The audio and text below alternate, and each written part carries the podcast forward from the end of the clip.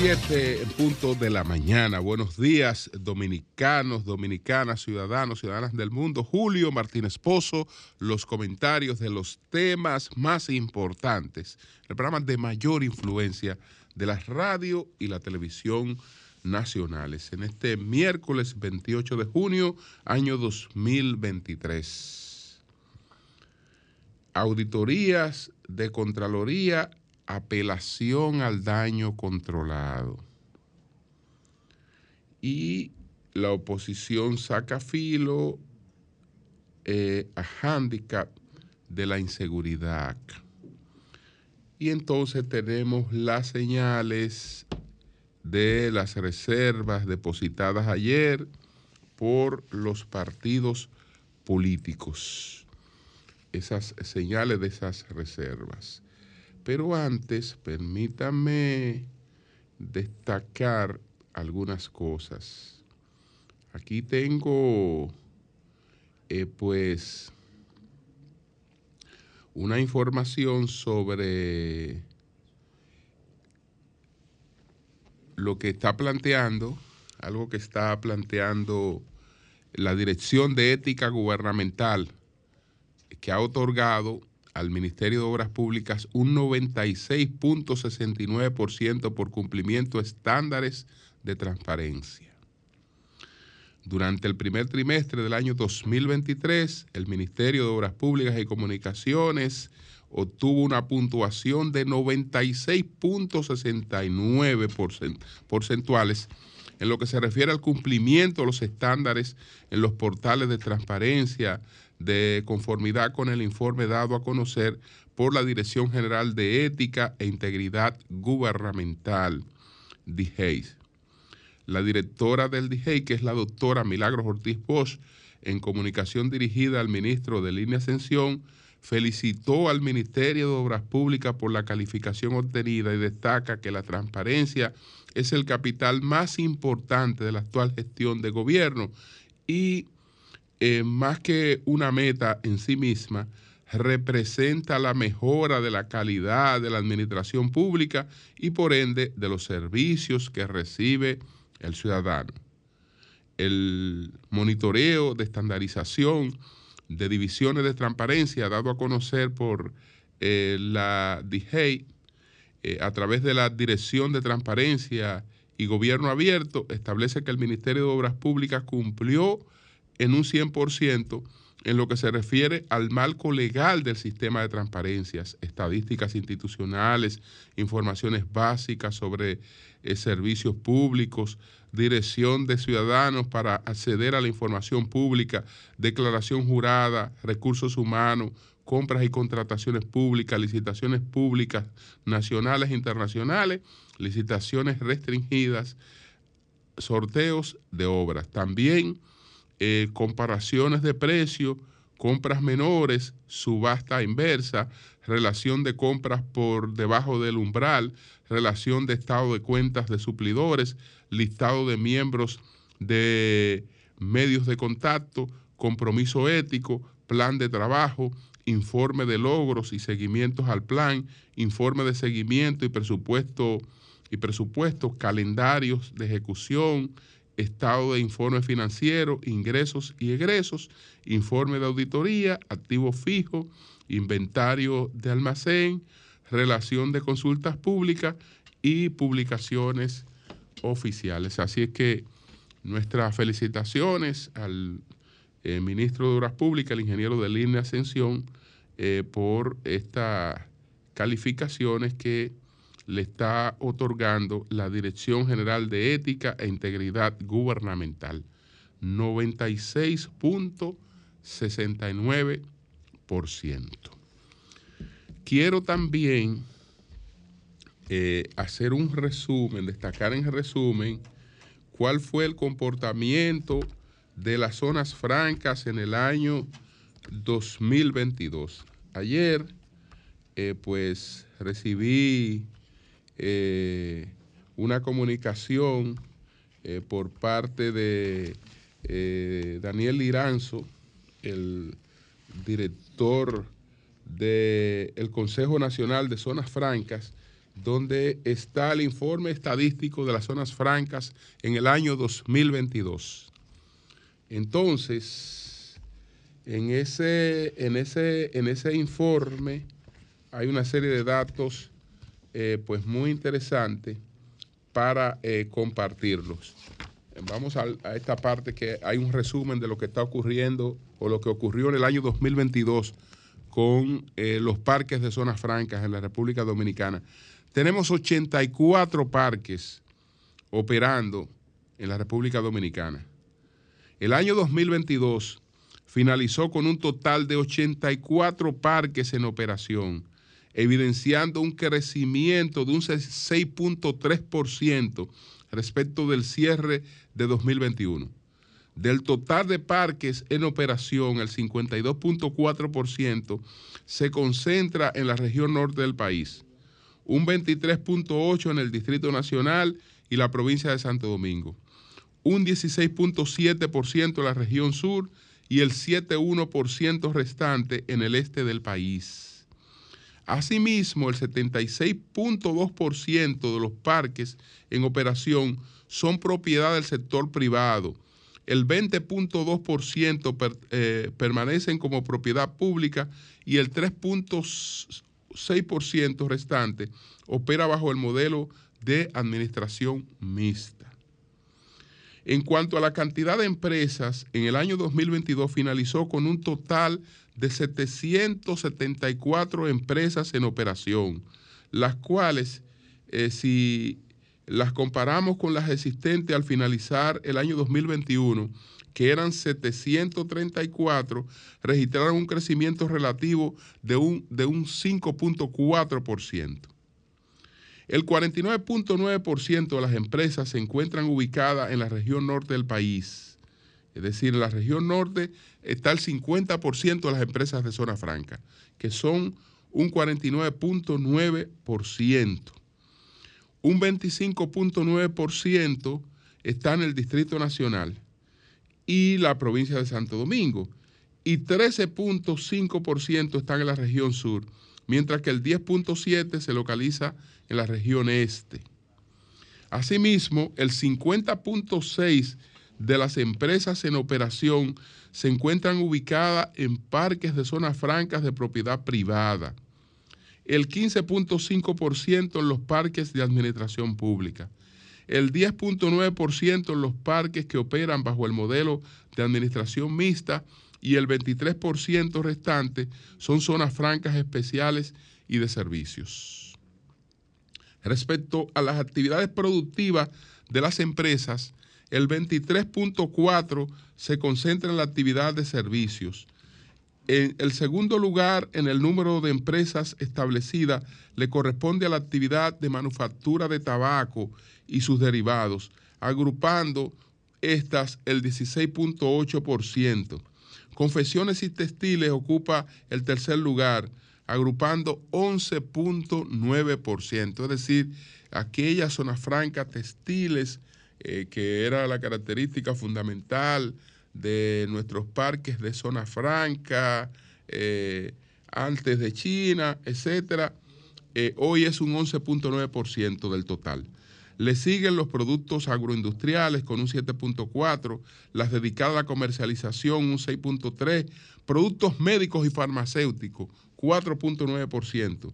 Reciclaje y clasificación, un 3.9%.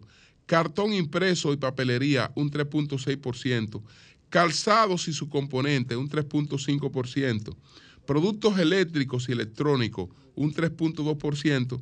Y el restante, 4.9%, corresponde a otras actividades. Son parte de los datos contenidos en este eh, informe estadístico sobre zonas francas año 2022 del Consejo Nacional de las Zonas Francas de Exportación.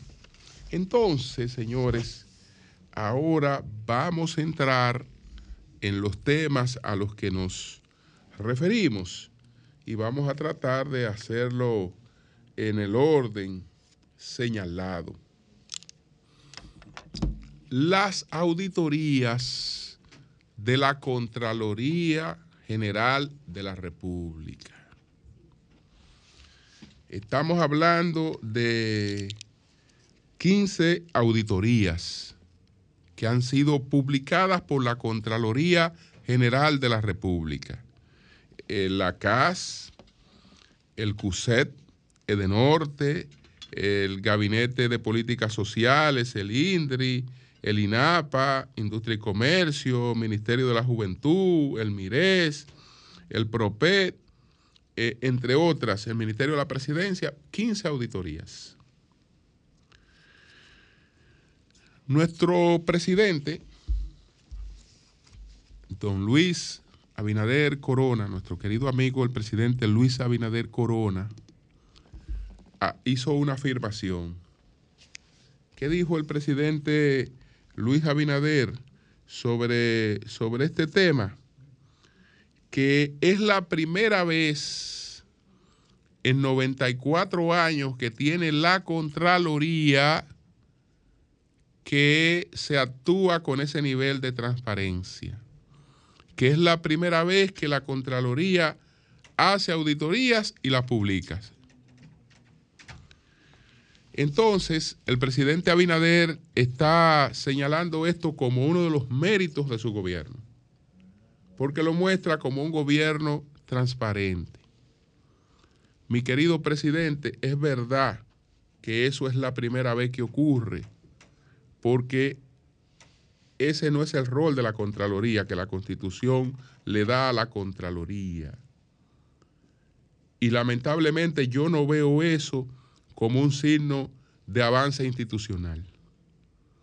Pero además, si vamos a hablar en el sentido político, a la gente hay que hablarle claro. Esas auditorías las hizo el gobierno y las está publicando el gobierno. Entonces, esas auditorías son un daño controlado.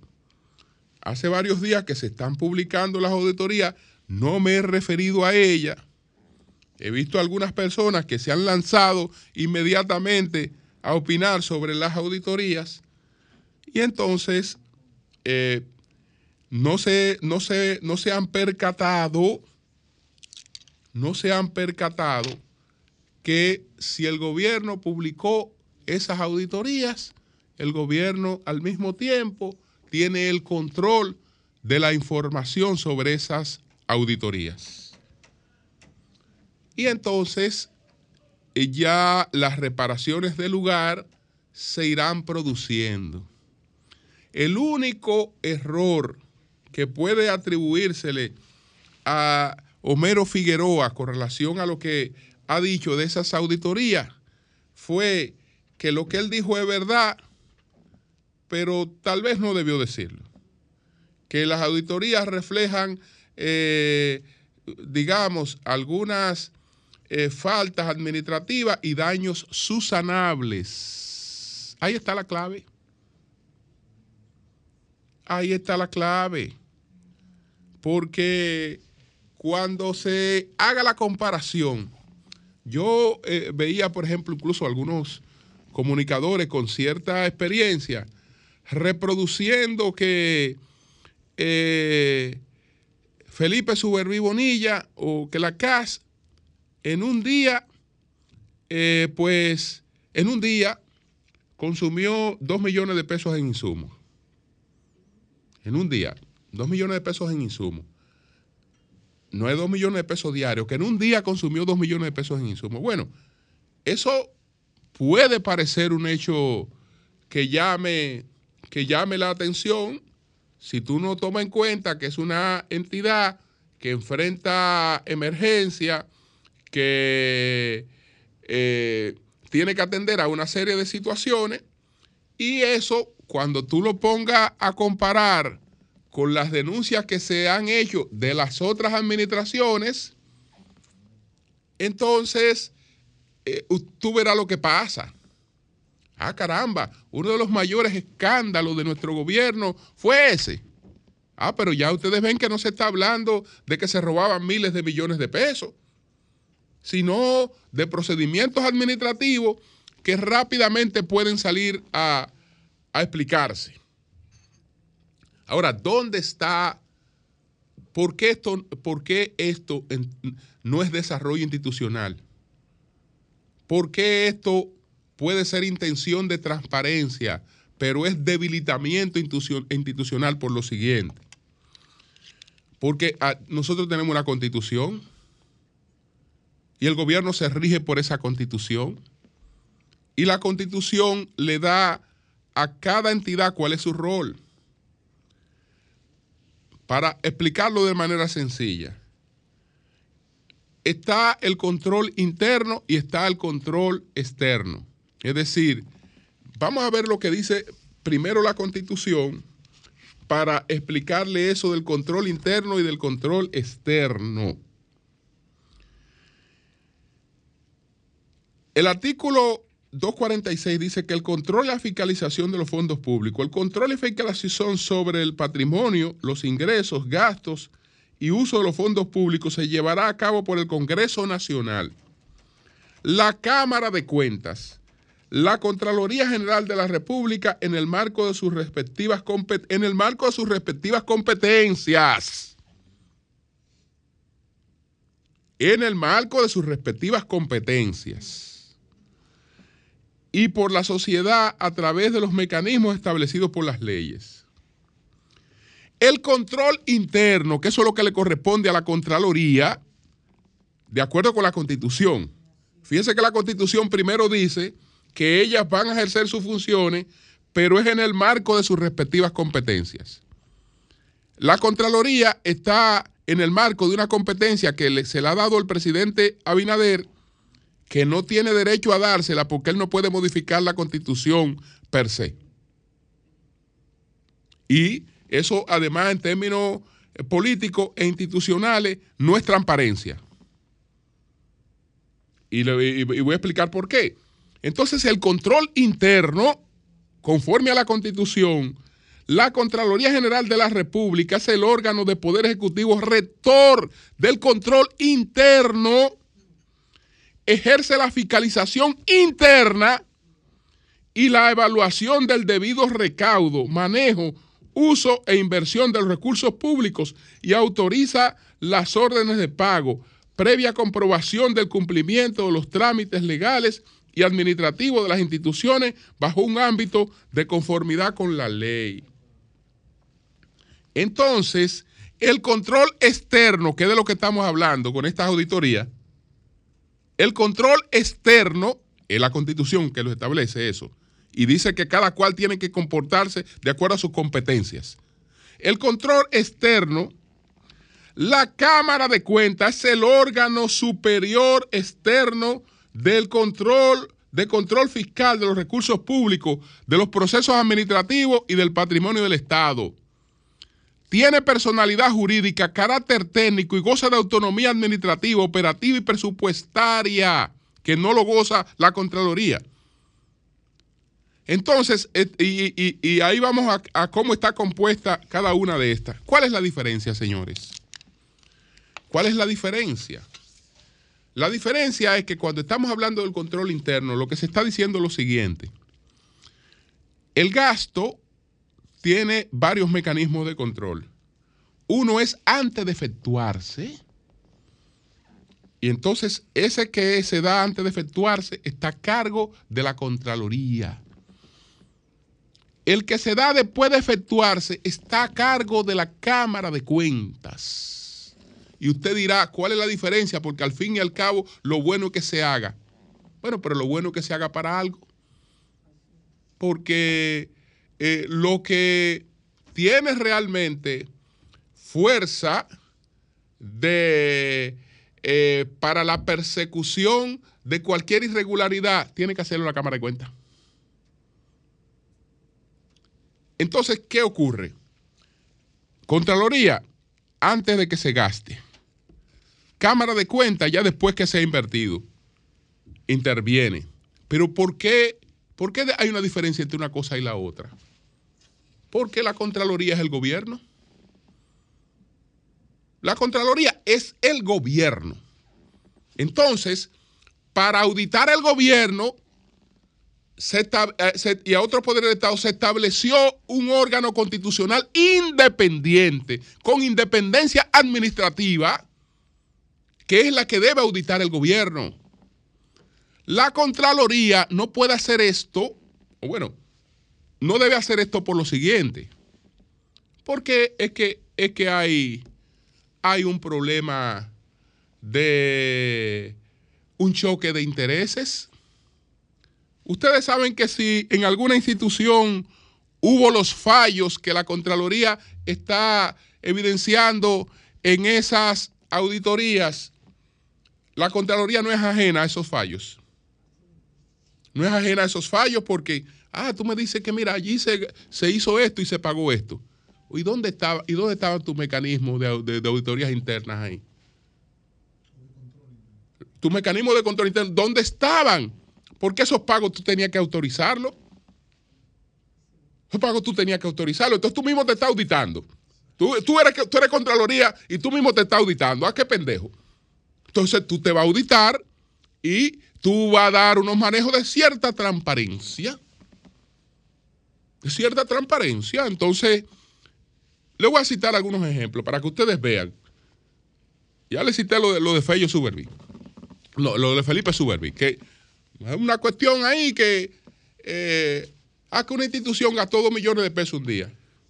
Coño, pero de, los niveles de corrupción que estamos hablando aquí, eso podrá ser una cosa que, eh, en cualquier momento se explica, fue, mira, pasó esto, pasó aquello, etc. Eso, es, píchame la suave. Yo no estoy diciendo que la haya hecho ahí nada, nada, eh, no, no, eso es un píchame la suave. Eso es, eso es una, una cosa que él viene aquí y se la luce en cualquier momento y explica lo que pasó ahí. Pues no tiene problema. De Wellington a no. De Wellington a no. Ah, mira que eh, estamos revelando una grave irregularidad. Esa grave irregularidad es que hay gastos que no coinciden con el presupuesto. Pues gran cosa. Porque todo el mundo sabe, como lo explicó, lo está explicando el INAPA, que el presupuesto que recibe el INAPA es inferior al de sus gastos corrientes.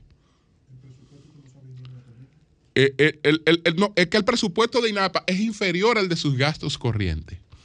Entonces, que INAPA siempre, siempre eh, toca de fondos de inversión para responder a gastos corrientes y después equilibra eso en, en lo que en un poquito más adelante. No está hablando de que se perdió un peso no se está hablando de que se perdió un peso, se está hablando de que una institución tiene que operar todos los días. El presupuesto que recibe para operar todos los días, tradicionalmente, ha sido un presupuesto que está por debajo de sus gastos operativos. Pero esa institución al mismo tiempo tiene fondos para obras de, eh, capital, que, son los acueductos, que son las cosas que hace. Entonces, en un momento determinado, tiene que responder algunas cosas y eh, hace uso de fondos de capital. Pero que no, es que se perdió un peso. Entonces, ya está explicando eso. Ah, pero así, así es fácil también. Ah, no, no, no. Eso no es como en el pasado, que se robaban miles de millones de pesos, etcétera. No. Aquí son, son cositas administrativas susanables, pero es el gobierno que la está haciendo, el gobierno que la está presentando el mismo gobierno que la está presentando, y entonces la gente, ah, que, que mira que todo eso se ha publicado, y mira que eso no se publicaba. No, es que esas no son las auditorías. Esas no son las auditorías. Eso es propaganda. Eso es, eso es manejo, eso es manejo político, mediático. Esas no son auditorías, eso no le corresponde a la Contraloría. La Contraloría es el gobierno. Entonces, lo que tenemos que fortalecer y tener una Cámara de Cuentas que cumpla con su papel. ¿Por qué? Porque ese es el órgano independiente que puede ir a ver qué pasó aquí, pero eso no tiene complicidad con nada de lo que pasó ahí, porque la Contraloría es que, que ha autorizado todo ese gasto y en todas esas instituciones la Contraloría tiene un departamento de control interno que poca cosa pueden escapar a eso. Y esos pagos para hacerlo tienen que autorizarlo es, ese mecanismo. Entonces yo mismo me voy a auditar. y después voy a presentar la cosa, pero yo estoy presentando daños controlados. Yo estoy presentando cosas que me estoy acusando de cosas que ya yo tengo la respuesta de antemano. En la mayoría de los casos, eh, elaborada. Y entonces el que se va de boca, yo lo hago quedar mal después. Ah, no, pero eso no es como ustedes. Supone que los opositores que vayan de boca, no, no, no, espérate, aquí está esta explicación. Eso era cuando ustedes que se perdían miles de millones. No, fue una cosita, pero mírala aquí la explicación. Entonces, eso son esas auditorías. Porque ese, ese no es el rol de la Contraloría. Ese no es el rol de la Contraloría. Si hay auditoría, la auditoría tiene que hacerla o autorizarla, porque cuando la Cámara de Cuentas no está en capacidad de hacer todas las auditorías, puede incluso contratar firmas que hagan las auditorías, pero tienen que contratarla la Cámara de Cuentas. Es más, no le llamen auditoría a eso, que eso no son auditorías. Eso son auditorías. No le llamen auditoría, eso no es auditoría. Eso no es auditoría. Eh, tienen que hacerla la Cámara de Cuentas. Entonces, eso, eso, eso es el asunto. Todo, todo eso, todo eso es, daño controlado. Es un ejercicio de supuesta transparencia, pero todo está controlado. Todo está controlado, porque el mismo que da la información ya puede responderla o tiene, mira, para ahora una auditoría ya se supone que, que, hay otras cosas. En, en, ese, en, ese, en, ese, en ese sentido. Entonces, bueno, vamos a pasar a otro, a otro tema de los que ya eh, hemos, hemos enumerado aquí eh, con relación al... Vamos a ver aquí qué fue lo que dijimos en, segundo lugar. Eh, los, lentes yo no sé dónde se me metieron aquí, déjame ver. me desaparecieron los lentes. Bueno, señores, entonces tenemos el, hecho de que la oposición, la oposición está eh, sacando partida del el tema este de la inseguridad. Está sacando partida del tema de la, de la inseguridad. Entonces, vamos a ver lo que está planteando, porque ayer por casualidad hubo dos ruedas de prensa de la Fuerza del Pueblo y del PLD. Entonces, ¿a qué se están refiriendo? A un tema que ellos saben que políticamente le afecta al gobierno. Ustedes recuerdan que en la última encuesta que se publicó que RCC Media, la encuesta Galo, que se publicó en el Sol de la Tarde, pues el tema de la inseguridad es la principal preocupación de los dominicanos. Y entonces ese tema de la inseguridad tiene un 70%. Tiene el tema de la inseguridad. Por eso es que ayer la Fuerza del Pueblo y el Partido de Liberación Dominicana, cada uno de ellos hicieron eh, pues rueda de prensa para denunciar el tema este de la, de la, de la inseguridad. El Partido de la Liberación Dominicana y la Fuerza del Pueblo coincidieron en que las declaraciones del presidente Luis Abinader sobre la reducción de los homicidios durante el mes de junio ha sido una burla ante la desesperación de los ciudadanos por la inseguridad que, vive, que se vive cada día. Durante una rueda de prensa realizada por ambos partidos, refutaron las declaraciones de Abinader tras alegar que junio fue el mes que registró mayores hechos de violencia que ha mantenido en vilo a la sociedad. Y no como afirmó el mandatario en su salida de la segunda reunión con los altos mandos para reforzar la seguridad a nivel nacional a través del Plan de Seguridad Nacional, se, eh, según explicó Yaneuri Díaz, que es la subsecretaria de, de la Comisión de Defensa y Seguridad Nacional. Ustedes vieron, y eso ocurrió antes de que se publicara esa encuesta, que el presidente Abinader anunció que todos los lunes estaría despachando desde la Policía Nacional. Ese hecho, desde luego, obedece, obedeció a que el presidente tiene informe de qué, eh, de qué impacto, porque el presidente tiene sus evaluaciones.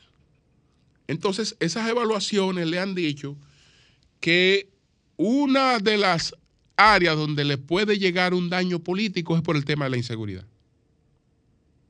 Y eh, él trata de dar respuestas, en principio, mediáticas al tema, porque el, anuncio y, la, y, el, y, el, propio hecho de ir los lunes a la policía no tiene, otro, no tiene otro carácter que mediático. Porque para un presidente reunirse con el presidente, con el director de la policía, no necesita ir al Palacio de la Policía. O para reunirse con el ministro de Interior y Policía, no tiene que ir eh, al ministerio ni tiene que ir a la policía. Y eh, se puede reunir todos los días con él y eso no hay que hacerlo público. Es decir, si estamos hablando de, seguimiento, de trabajo, eh, eso, eso, eso, eso no, hay, no tiene ni siquiera que anunciarse. Es más, lo tradicional ha sido siempre que un presidente vea casi todos los días al jefe de la policía. Que despache casi todos los días con el jefe de la policía. Y eso no es un hecho público, no es, no es ni siquiera noticia eso. Ahora, ya el desplazamiento de un presidente a encabezar una reunión en el Palacio de la Policía, eso tiene un carácter mediático y el carácter mediático de esto trata de responder a esta situación que hay con el tema de la inseguridad, que en cierta medida es verdad que se torna cada vez más preocupante y que todo lo que se ha ensayado hasta ahora ha tenido eh, escasos resultados, no ha tenido, no ha tenido eh, digamos, el, el impacto esperado. Entonces, por eso es que estos partidos saben que por ahí, por ahí hay un hándicap, por ahí hay un, elemento donde se puede seguir ahondando. Y por eso se da esa coincidencia que son dos ruedas de prensa el mismo día. Es decir, en términos estratégicos, eh, partidos que están buscando un posicionamiento, que están compitiendo por el segundo lugar en, en, las elecciones, etcétera, etcétera. Dice, no, no, no, no, eh, este es el tema.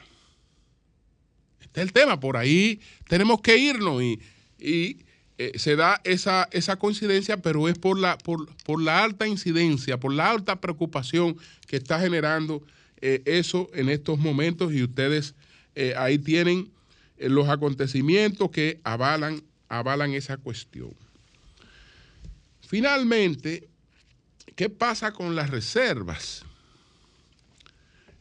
Hay que verlo, hay que verlo con, con ciertos detalles, pero ustedes saben que la Junta en su resolución fue muy flexible.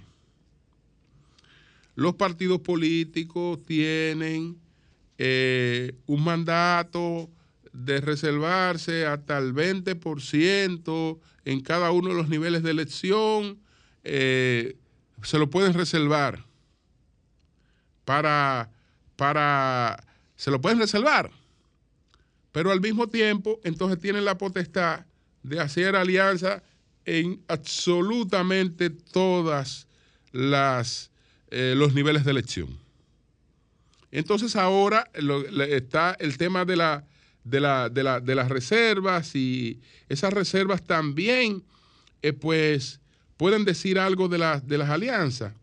Déjame ver, por ejemplo, el PRM. El PRM se reservó la senaduría de la capital.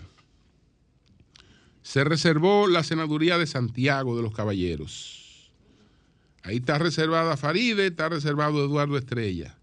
Se reservó la de La Vega. Se reservó la de La Vega, donde está Ramón Rogelio Genao. Se reservó la de la Romana. Bueno, yo creo que el actual senador de la Romana se lo llevan. Se reservó la de la Altagracia y se reservó la de Barahona. Y se reservó la alcaldía del Distrito Nacional. ¿Qué quiere decir reservas? Porque donde el PRM no se reservó estas candidaturas, estableció un método de encuestas para eh, escoger los candidatos. Pero donde está reservado, no hay que hacer encuestas. Ahí no van a hacer encuestas. Entonces no sé qué mensaje el PRM le está mandando a los aspirantes a la alcaldía del Distrito Nacional, porque se las reservó. Y eh, probablemente estén pensando en insistir en que eh, Carolina, pues, se, se quede ahí. Eh, ella no sabemos todavía cuál es la decisión que va a tomar. Entonces, el, el PLD, el PLD, pues, eh, vamos a ver las reservas del PLD. Las reservas del PLD, aquí están las reservas del PLD. Eh, bueno, la, las diputaciones, no, no, voy a entrar en muchos detalles, porque son muchas las diputaciones.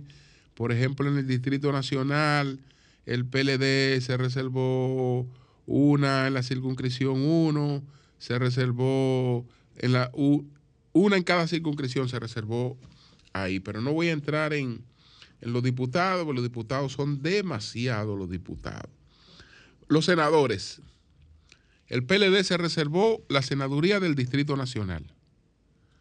Se reservó la de Barahona. Y se reservó la del Ceibo.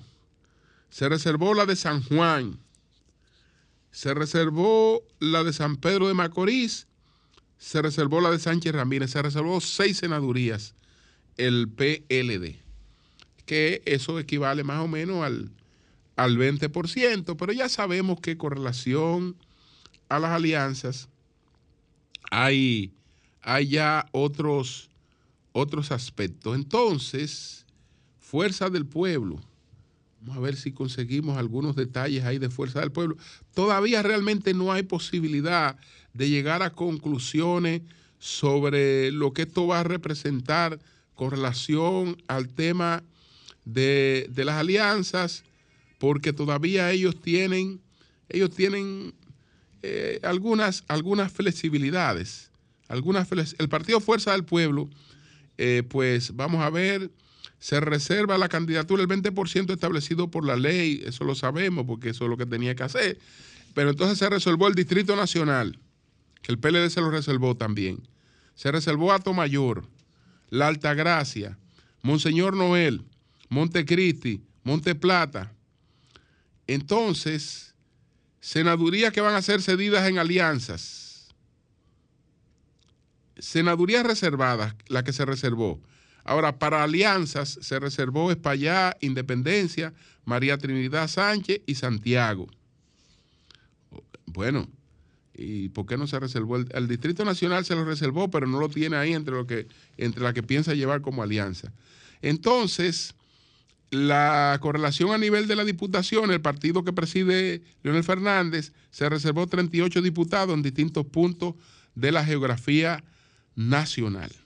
Entonces, eh, vamos a ver, porque esa resolución es sumamente flexible, sumamente flexible, eh, y los partidos, además de esto, eh, tienen ahora la oportunidad de ya los lugares concretos que se reservaron, ahí ver qué hacen, en los otros lugares usarían otra carpintería. Es decir, que todavía no se puede llegar a conclusiones reales con, relación al tema de las alianzas en función de las señales que dan estas reservas. Cambio y fuera.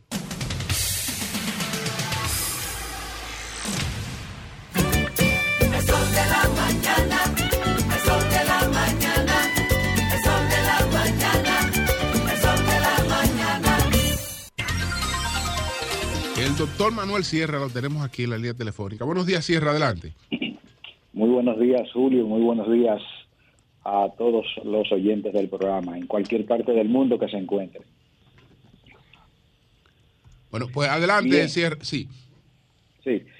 Mira, eh, oye, me estaba escuchando tu comentario con mucha atención. Ayer en esta misma estación, me parece que en horas de la tarde, el licenciado Andrés Terrero, que para mí es una autoridad en esa materia, y creo que posiblemente sea el dominicano con mayor entendimiento desde el punto de vista de la legalidad en las acciones que hace tanto la Contraloría como la Cámara de Cuentas de la República Dominicana. Creo que tú tienes eh, razón en el comentario que acabas de hacer y ese comportamiento del vocero de la presidencia en buen derecho se llama obstrucción a la justicia, porque él lo que ha hecho es adelantarse sin ser un técnico en esa materia para atajar una posible investigación, ah. independientemente de que aquí hay unos problemas legales serios, porque evidentemente la Contraloría General de la República, que tiene un auditor en cada una de las instituciones eh, públicas del gobierno, da eh, descargo al auditor interno que tienen esas instituciones en cada una de esas operaciones. Lo que ha pasado se explica entonces, y aquí especulo yo un poco, que el auditor interno, que es de la Contraloría General de la República y le paga la Contraloría General de la República y no las instituciones, en el caso de la CAS, en el caso de INAPA, solamente pudiese dejar pasar eso si estuviese incurriendo en un acto de corrupción con el gerente o el administrador de esa institución, entonces esté recibiendo algún tipo de beneficio particular. Porque su papel ciertamente es eh, verificar que cada una de esas transacciones tengan su debido soporte y entonces autoriza que se lleven a cabo. De manera que no tiene explicación que la Contraloría General de la República que no tiene legalmente la facultad para estar eh, difundiendo eh, auditorías, porque esa no es su papel, lo esté haciendo. Y además de eso, eso, genera enormes daños a cada uno de los administradores de esas instituciones, porque es que aquí inclusive ni el cuerpo jurídico lo maneja. Y eso hay que decirlo con responsabilidad.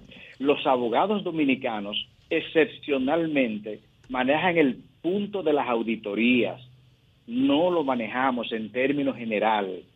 Entonces, esas auditorías tienen para que sean para que tengan indicios penales, que hay que aprender el lenguaje jurídico, tienen que ser esos indicios serios, precisos y concordantes.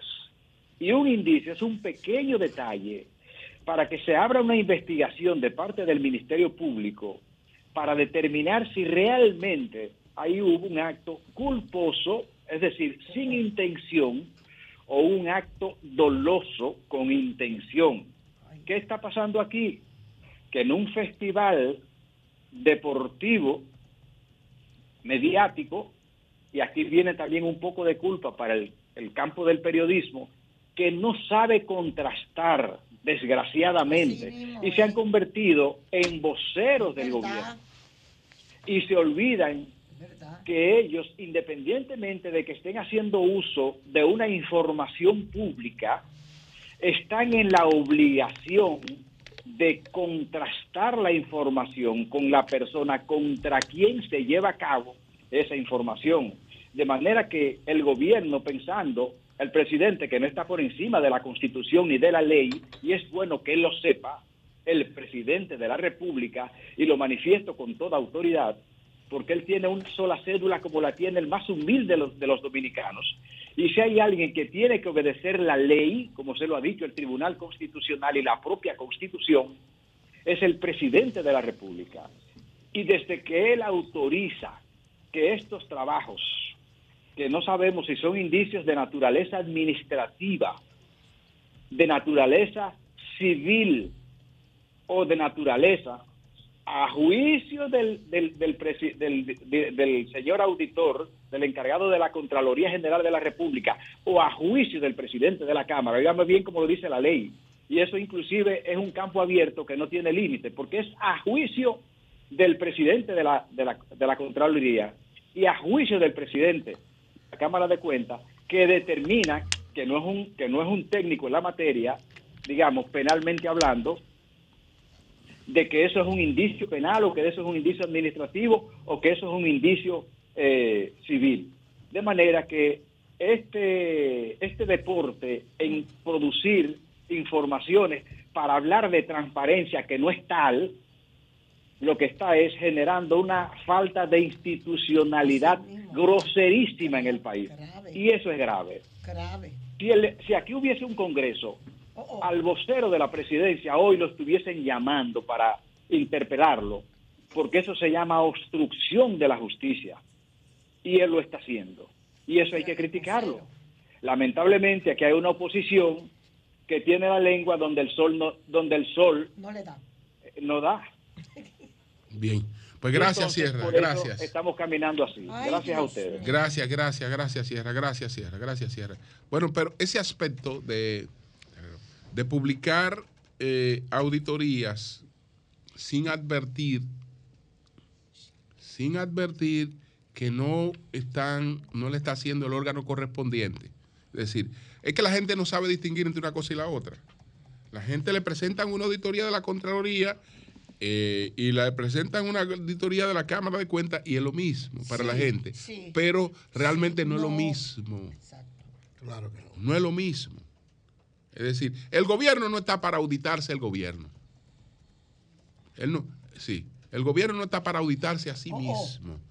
Puede tener controles internos, pero a la hora de auditarse, tiene que hacerlo la Cámara de Cuentas o una firma autorizada por la Cámara de Cuentas, independiente. No el propio gobierno. Entonces, por eso era que hablaba de daño controlado, pero fíjese que lo primero que usé fue la palabra daño. Sí, es un daño para las personas que se exponen ahí. Lo único que ellos tal vez no, no prevén el alcance del daño y entienden que como el daño es controlado, que como el funcionario va a tener la oportunidad de dar las explicaciones de lo que ahí estaba, porque son cosas ligeras. Bueno, le estoy diciendo que uno de los mayores casos es que una gente, que una institución gastó dos millones de pesos cuando aquí se está hablando de corrupción de miles de millones de pesos. Sí, eso es para, eso, es para que en términos comparativos ya tú sabes cómo se establezcan las cosas. Pero bueno, buenos días, adelante. buen día. Sí.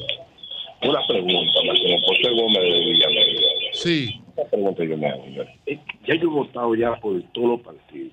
Sí. Y es que nosotros no vamos a encontrar un, un gobierno que sepa manejar las crisis que sepa sacar este país adelante.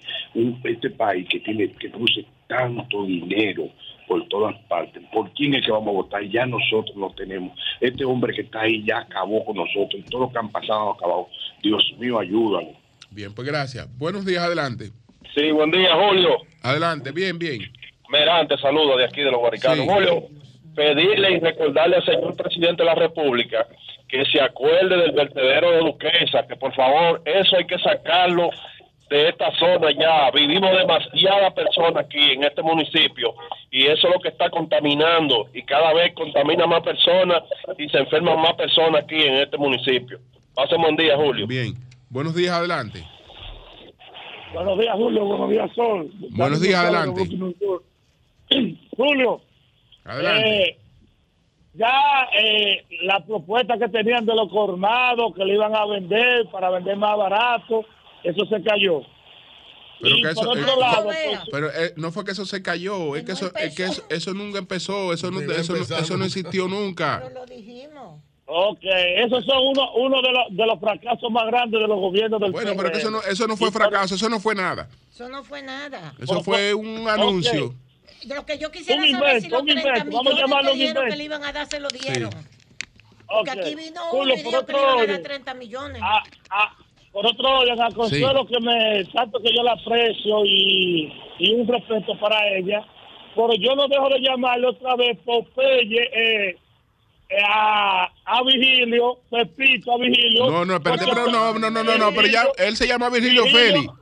Él se llama Virgilio Félix. Va todos los días, va todos los días con un cuento, un comentario con un cuento de la fuerza del pueblo, Julio. está bien, pero no le Una historia. No, no, no, le pongas epíteto, no le pongas epíteto. No, Tú combates las ideas okay, y los pensamientos. Es un gran compañero, ¿eh? Sin epítetos. Pero que yo no sé qué es lo que la fuerza del pueblo le ha hecho a Vigilio que Vigilio todos los temas que va a hablar es hablar en contra de la fuerza del pueblo. Es PRMista. Que hable del PRM. Nosotros no necesitamos un vocero como Vigilio. bueno, buenos días, adelante. buenos días. Buenos días, Julio, y a todo el equipo. Julio, yo quiero que me permitan hacer una denuncia de algo que está ocurriendo por la zona del Bajo Yuna. El fin de semana, el fin de semana yo estuve por ahí cumpliendo con un familiar que se murió. Y lo que ahí está ocurriendo, Julio, es algo que ojalá que ustedes, como defensores de los derechos de este pueblo, se hagan eco y las autoridades. Julio, ahí están saqueando unas personas la arena del Bajo Yuna. Yo me puse a contar y conté 826 camiones sacando la arena, Julio. Y cuando yo veo eso, yo cojo para el río a ver de dónde estaban extrayendo la arena. Cuando me vieron con el, con el celular, yo tuve que salir corriendo de ahí porque me iban a matar. ¿Tú sabes cuál es la forma de traer la arena?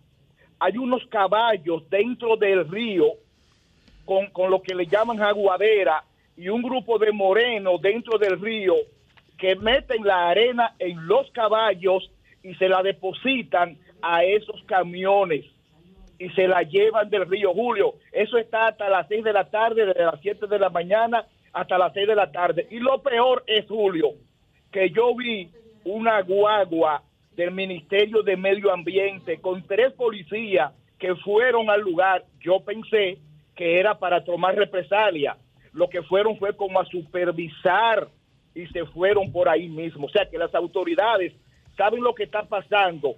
Y lo peor del caso, para concluir, es que eso lo sacan por una pequeña comunidad que se llama Cerrejón y la isleta, Julio, y las calles están penas, la han desbaratado completo, que ahí tú te coges un kilómetro, te coges casi una hora para poder, para poder transitarla. Bien, pues gracias a ti. Bueno, ahí está tu denuncia. Vamos, vamos, vamos a darle seguimiento. ¿eh? Buenos días, adelante. Buen día, Julio. ¿Cómo está Piña de este lado? Mira. Espera un momentito. un segundito. Sobre eso del Yuna, tengo. Mira, aquí están las imágenes. Mira, ahí usted la puso ahí. mire, no, me, dicen que la persona que me lo envió dice: Yo no sé si eso es de ahora, pero me dice que eso es del río Yuna, de otro programa, de otro programa que grabó esto. Y eso es verdad. Porque si eso es así si eso es así. Lo que hay es que cerrar el río Yuna, ya, se, quitar hasta el puente. Ya, deja eso. Bueno, Julio. no tiene madre, que si es verdad que eso es así en el río Yuna. Bueno. Sí, adelante. Julio Piña de este lado. Mira, por eso es que yo siempre he dicho que la educación en República Dominicana nunca va a avanzar y nunca se va a resolver. Todo ese dinero es para el zafacón. ¿Por qué? Porque ese informe que hicieron cada uno de los ministerios para hacer propaganda y poner a una señora como eh, a, Milagro a decir un discurso engañando a la población con un informe poniendo de que supuestamente auditoría, eso es garrafar, eso es un abuso, eh, un abuso sucio. ¿Por qué? Porque quién en su sano juicio va a decir que yo he malgastado o he desbaratado eh, miles de millones de pesos ese informe que ellos hicieron va a, cuadrar 100%. Eso es un absurdo, es una burla, una burla a este país.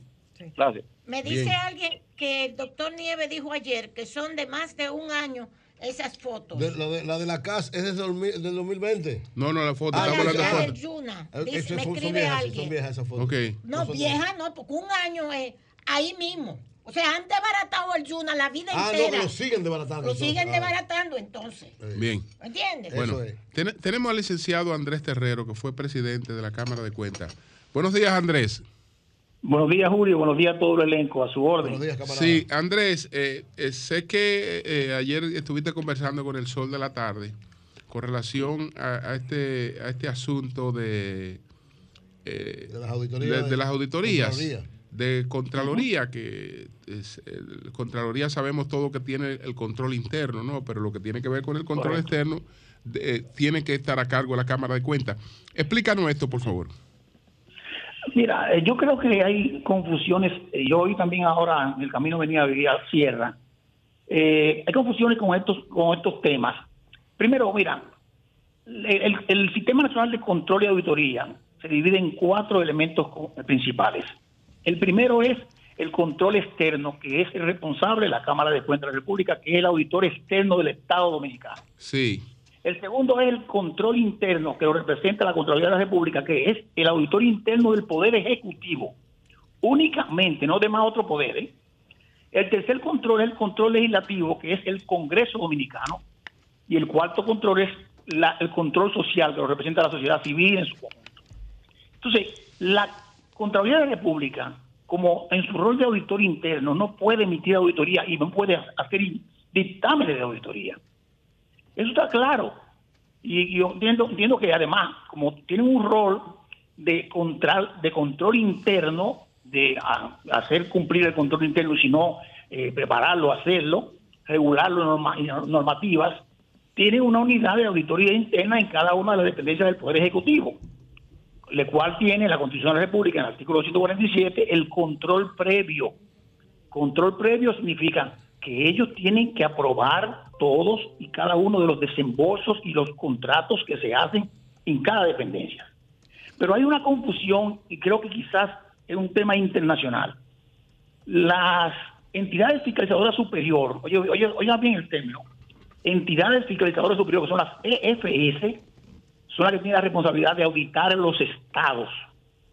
Pero hay países donde lo que existe es la Contraloría de la República, que es la función de la entidad fiscalizadora superior. O sea, no existen las dos.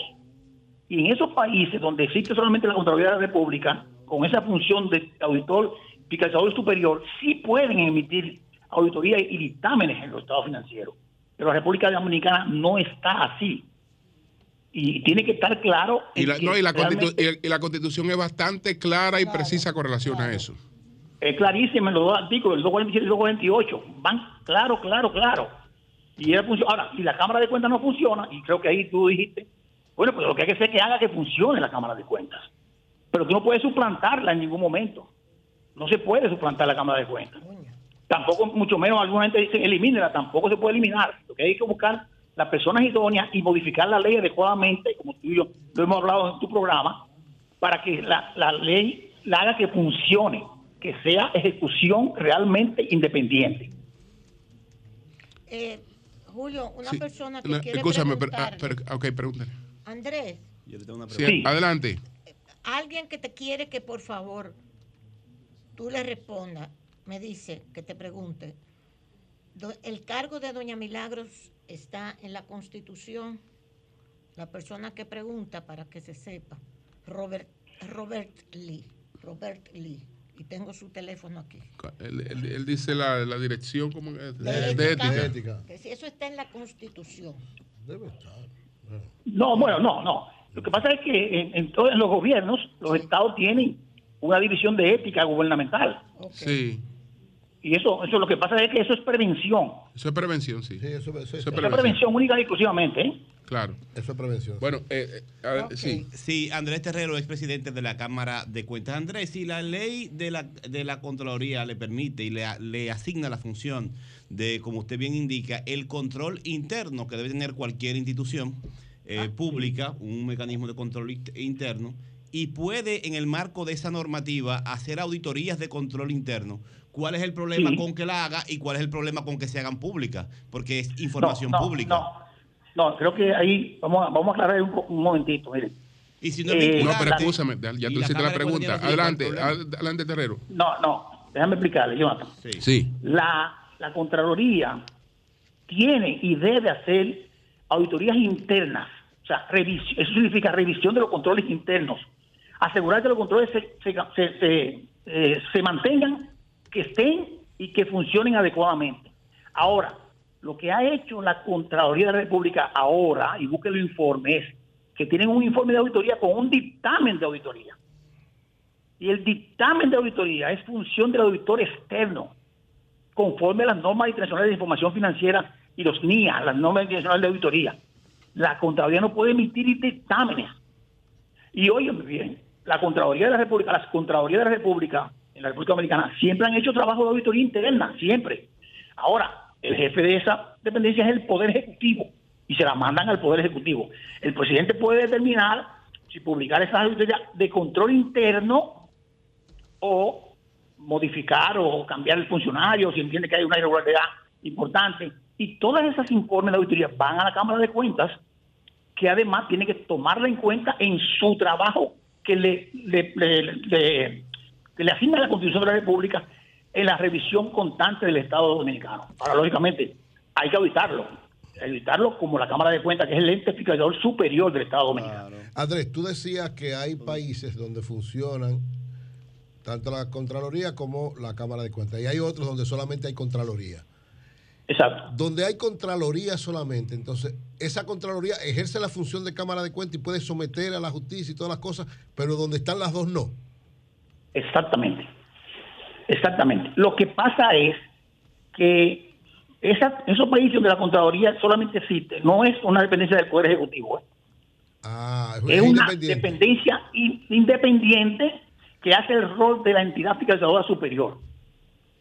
Entonces, el, el, el error de esta Contraloría es haber hecho auditoría y dar sugerencia o planteamiento así, no solamente quedarse como control interno. Eso el error es que la Contraloría, en la Contraloría del Gobierno, la Contraloría se está auditando también a sí misma. Pues, claro, eh, eh, ella se está auditando a, sí misma y eso, y eso no es más que, eh, que otra cosa. Entonces, eso no es auditoría. No, pero, pues ella está auditando a sí misma. Pero la ley la faculta para no, hacer auditoría. No, no, pero no, no, no, no. Interna. Interna. No interna. Pero interna. No, interna. No, no interna. Estamos hablando. No, no, interna. Interna. Eso no es una auditoría interna. No aunque sea auditoría interna, debe ser pública. No debe ser pública porque. No, pero, la, ley, la, ley, la ley de acceso a la información implica incluso cuáles son las normas, los contenidos que no pueden ser públicos. Pero para ser pública tiene que ser una auditoría. Eso no es una auditoría. Es, es, interna. no, no, es, que es un mecanismo de, es que la auditoría interna es un mecanismo de control interno. La auditoría la hace la Cámara de Cuentas.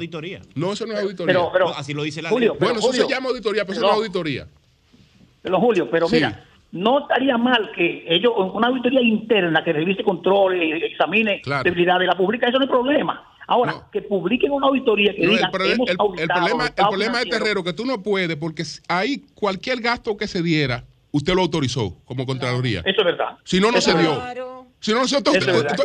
¿qué, tú, ¿qué tú haces? Tú eres juez y parte. Tú eres juez y parte ahí. Eso es una tomadura de pelo. Y eso sí está autorizado en la Por ejemplo, la, apropiación ¿eh? de fondos la hace presupuesto. Por ejemplo, dependiendo de la institución. hay varias. No, varios, la autorización Contraloría que manda presupuesto para que la pague. Claro que sí, pero. Entonces tú no puedes decir que, está mal si tú lo pero autorizaste. Eso es, eso es, control interno, porque incluso a la misma Contraloría se le van cosas por la práctica administrativa. Bueno, eso es lo que me está diciendo. La, la publicación, mira, la publicación de esa auditoría es una irregularidad.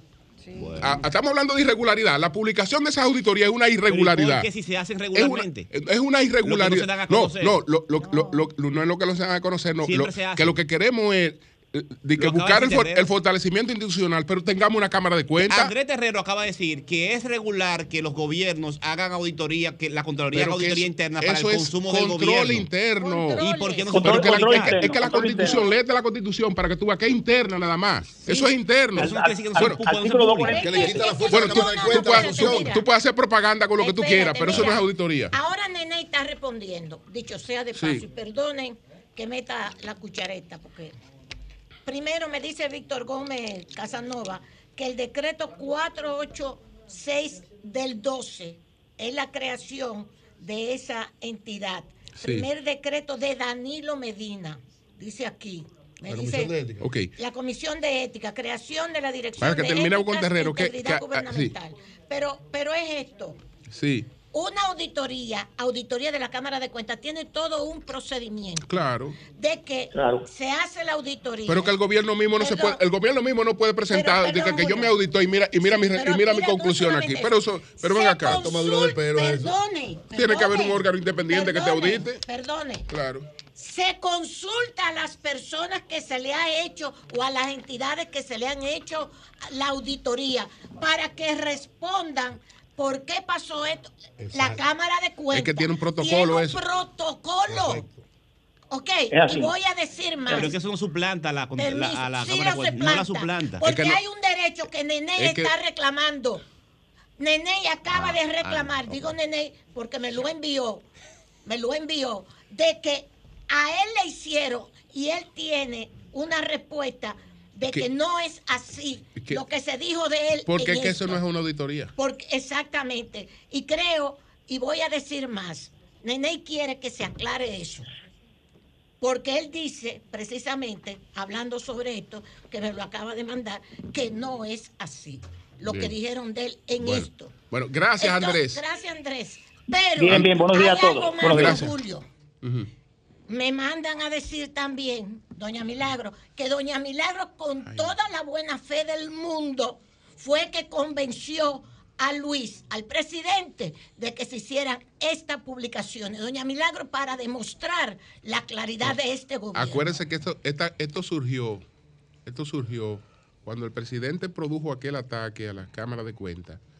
Ahí mismo dispuso que la Contraloría hiciera las auditorías.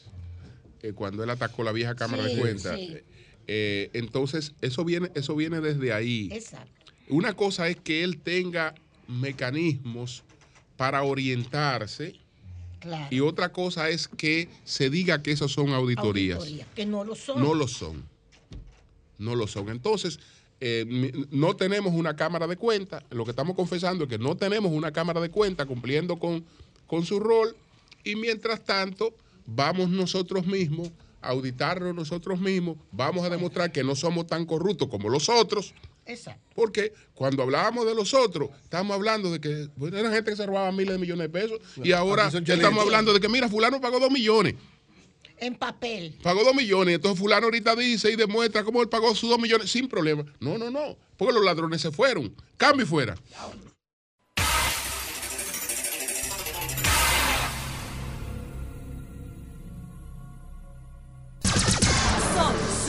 106.5. 8, 18 minutos. Buenos días, doña Consuelo, adelante. Bueno, para terminar, Consuelo, ¿usted me permite Sí, hacer un pequeño aporte de 30 segundos Sí, al, señor, claro. al impactante tema que don Julio Bueno. profundizó Bueno. en su comentario y que tiene que ver con esta acción de relaciones públicas del gobierno con el tema de las auditorías que no son Pero auditorías a ti te molesta en la que se Cámara de Cuentas. auditorías de control interno. Yo no. Eso es transparente. Pero- Pero Espérate, todo el mundo Jonathan, opinó y tú no dijiste Jonathan. eso. ¿Y por qué tú me tienes que decir eso a mí Hay si yo ni hablo? que le molesta porque yo te voy a decir una cosa. Nene tiene una No, campaña. Yo no entiendo. Y ya le fuñeron, le fuñeron la campaña, Nene. Me está escribiendo. que No creo, dije. Nene tiene una figura muy fuerte. Bueno, pero para Pero, ponerte ¿Tú un crees que caso. puede ser fuerte? Bueno, ¿Tú Pero entiendes? yo O solo sea, quiero- Pero- sí, tú, tú lo ves superficialmente porque tú no estás va- involucrado. también es pero gente Sí, que está sí, involucrada, sí. que le están dañando la campaña, se la están Eso se llama poner a gente a la ¿Tú defensiva. entiendes? Poner a la gente en la defensiva, poner a la eso, gente. a explicar eh, cosas. A explicar, a dar explicaciones. Y Nene, este, yo digo Nene porque es el que me ha escrito. ¿Tú entiendes? Y, y- y la verdad es que, que no es así. No es así. Él tiene sus razones y la Yo, está yo solo diciendo. quiero decir lo que yo pienso. Yo creo que eso se hizo para descartar gente en posiciones electivas y para subir a otras a posiciones dentro de el PRM, la dirección de la campaña de mayo del 2024. Y para hacerle daño a gente. Y para sacar gente, por eso te digo, será. sacar gente de juego, porque cuando tú tienes que salir en medio de una propuesta a una posición electiva a explicar un manejo que ya de por sí te están diciendo que hubo irregularidad, aunque tú lo expliques, el sabor de lo mal hecho queda en, en la psiquis de la gente. Si ustedes se dan cuenta y la analizan completa, todos los actores que salieron allí hay uno que sale altísimo.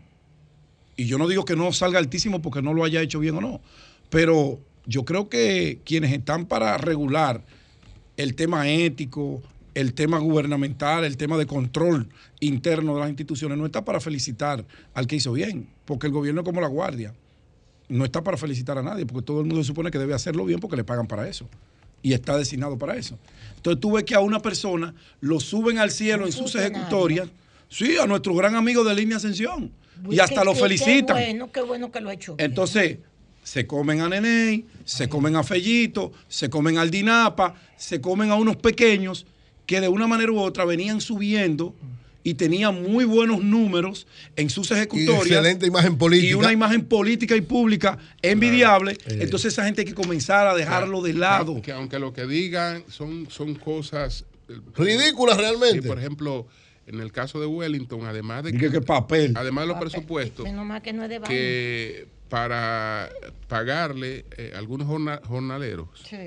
el cheque se le entrega, por ejemplo, al supervisor. Al supervisor. Exacto. supervisor- Siempre se ha hecho un así. supervisor Lo endosa y lo que- paga. Lo endosa y lo paga, pues él tiene 12 gente que le va a pagar. Ajá. Lo que él tiene que llevar la, la cédula de, Exacto. De cada de uno y cada tener uno. el, soporte. Y eso se pone como una irregularidad. Pero como la gente no va a leer eso. No va a leer eso. Como no Aquí a nada más se lee el eso. Por eso es titular. que no es Pero en el, en caso de, de Fellito, es del año de agosto del 2020.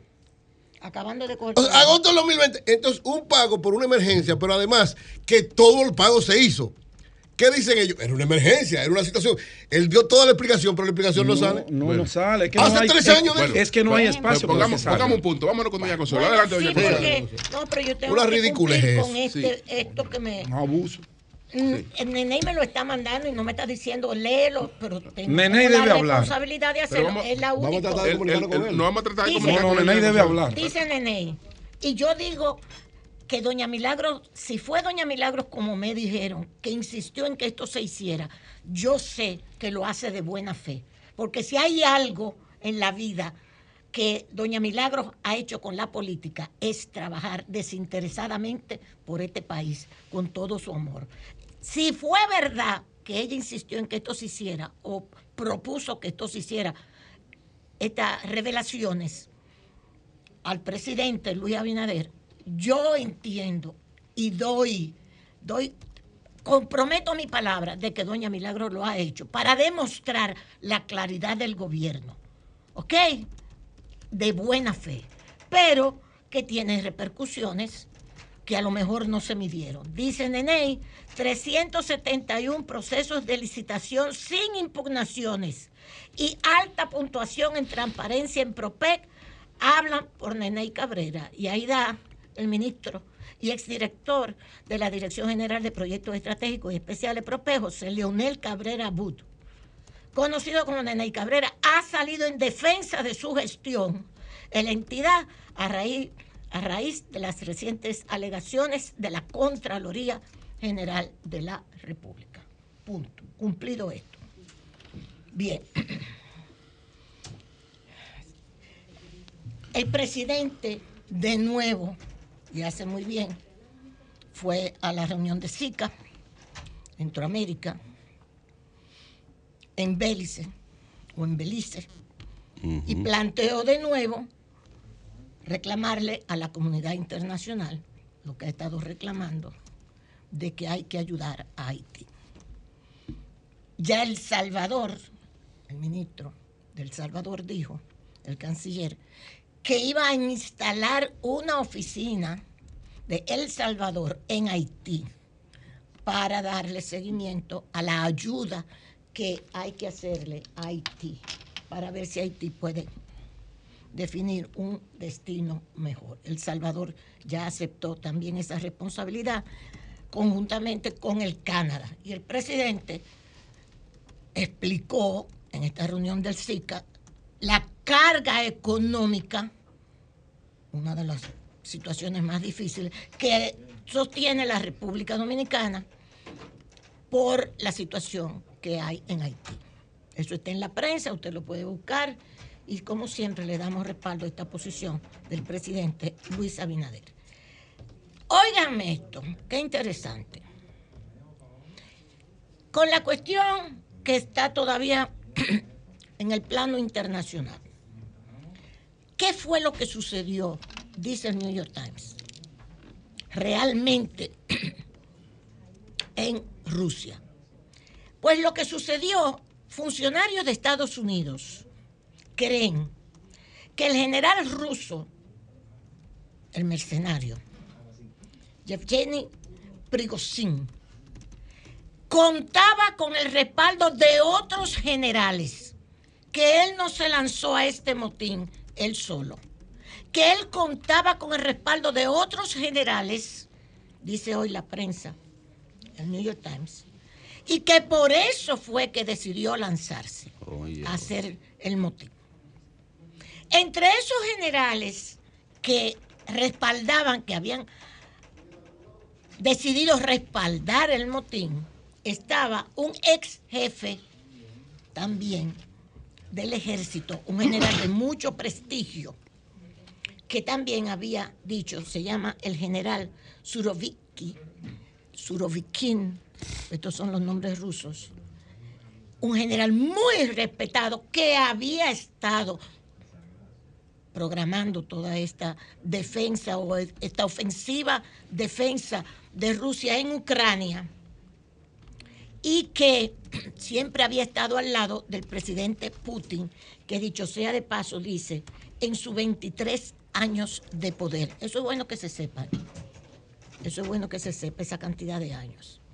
Pero que este general Putin en enero lo había revelado, relevado, perdón, lo había relevado del cargo y había colocado otro general en el puesto de él. Y que esto le dolió al general y es de los generales que dicen los funcionarios de inteligencia de, de Estados Unidos que estaba diciéndole, respaldando el motín de este señor mercenario que ya le conoce a Prigozhin le había estado diciendo, sí, vamos a hacerlo, vamos a hacerlo, para cambiar la jefatura, la jefatura del Ministerio de Defensa ruso. ¿Qué pasa? Pues pasa lo siguiente, y esto lo ha dicho, esto lo ha dicho nada más y nada menos que el presidente de Bielorrusia en una entrevista, una conversación que ayer llevó a cabo y que la hicieron pública. Dice él que sencillamente lo que vino y sucedió es que iba, que Putin iba a matar, había decidido eliminar a, al señor mercenario Prigozhin, eliminarlo por la cuestión, pero que él habló con Prigozhin y le dijo, ven para acá, para que no te maten. Los otros generales, al oír que Putin estaba tan decidido a acabar el motín de esa forma, pues le restaron el apoyo a Prigozhin, el mercenario.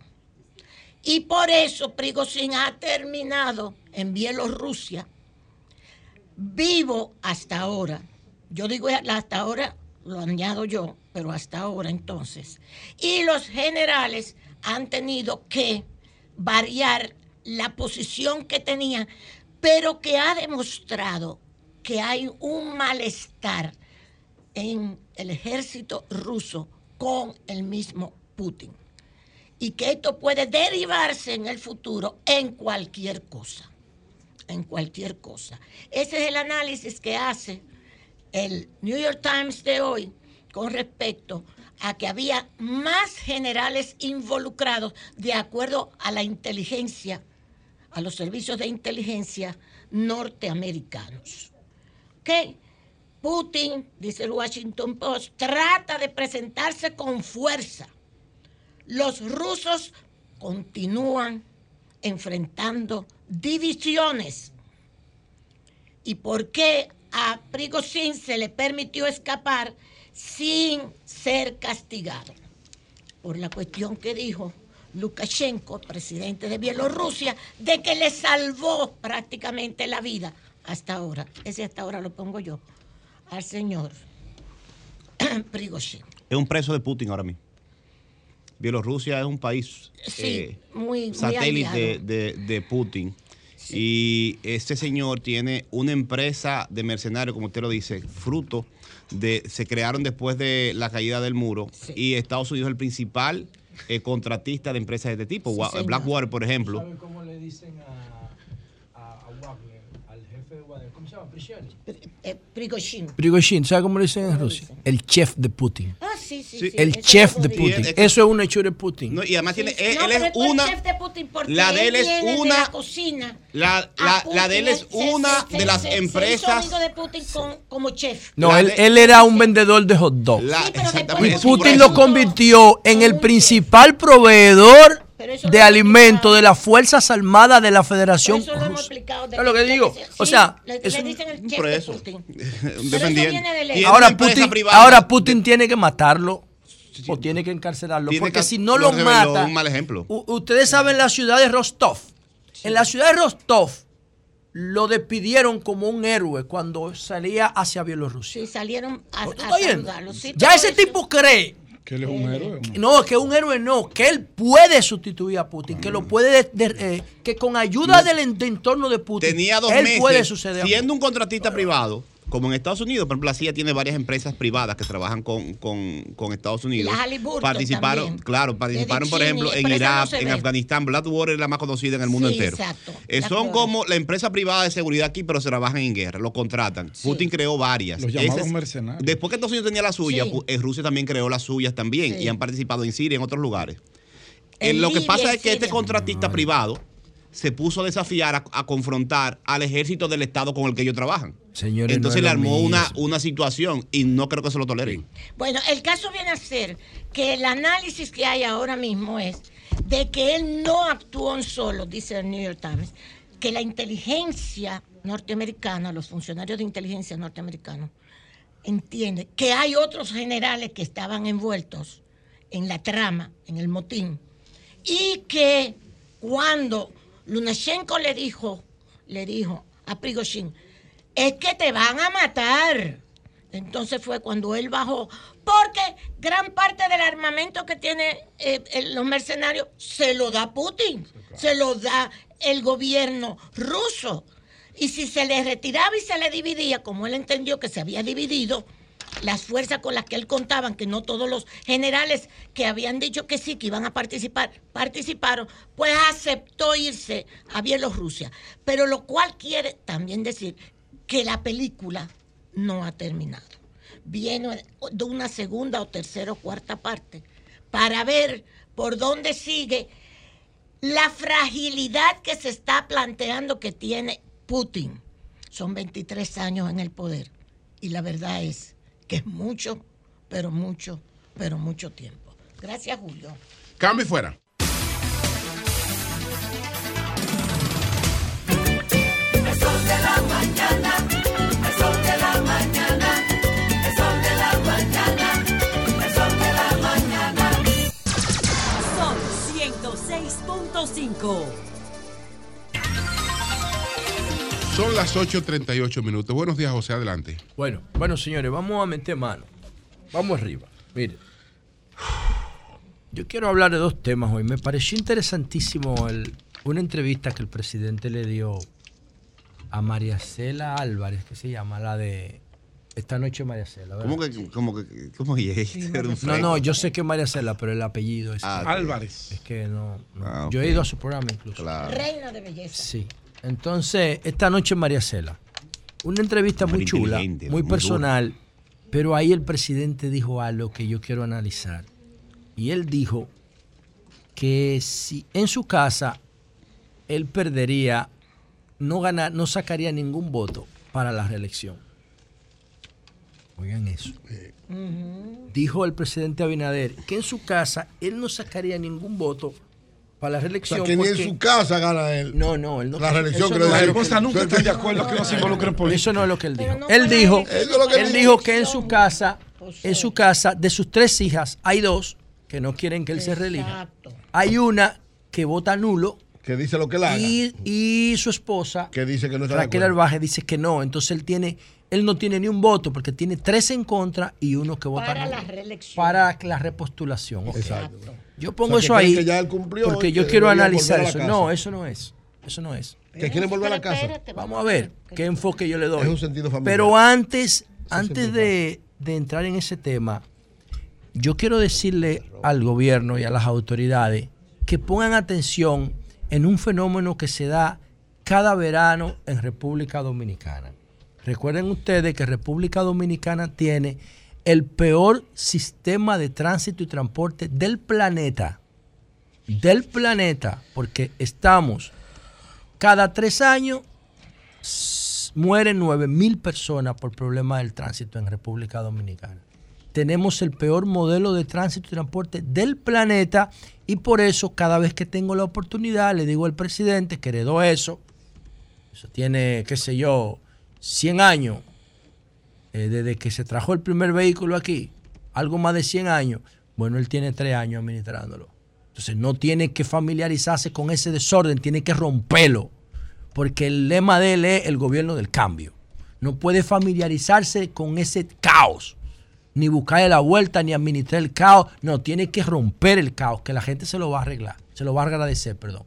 Entonces, hay un fenómeno en el tránsito que se da cada verano y es un indicador maravilloso para que el gobierno aproveche lo que está pasando ahora.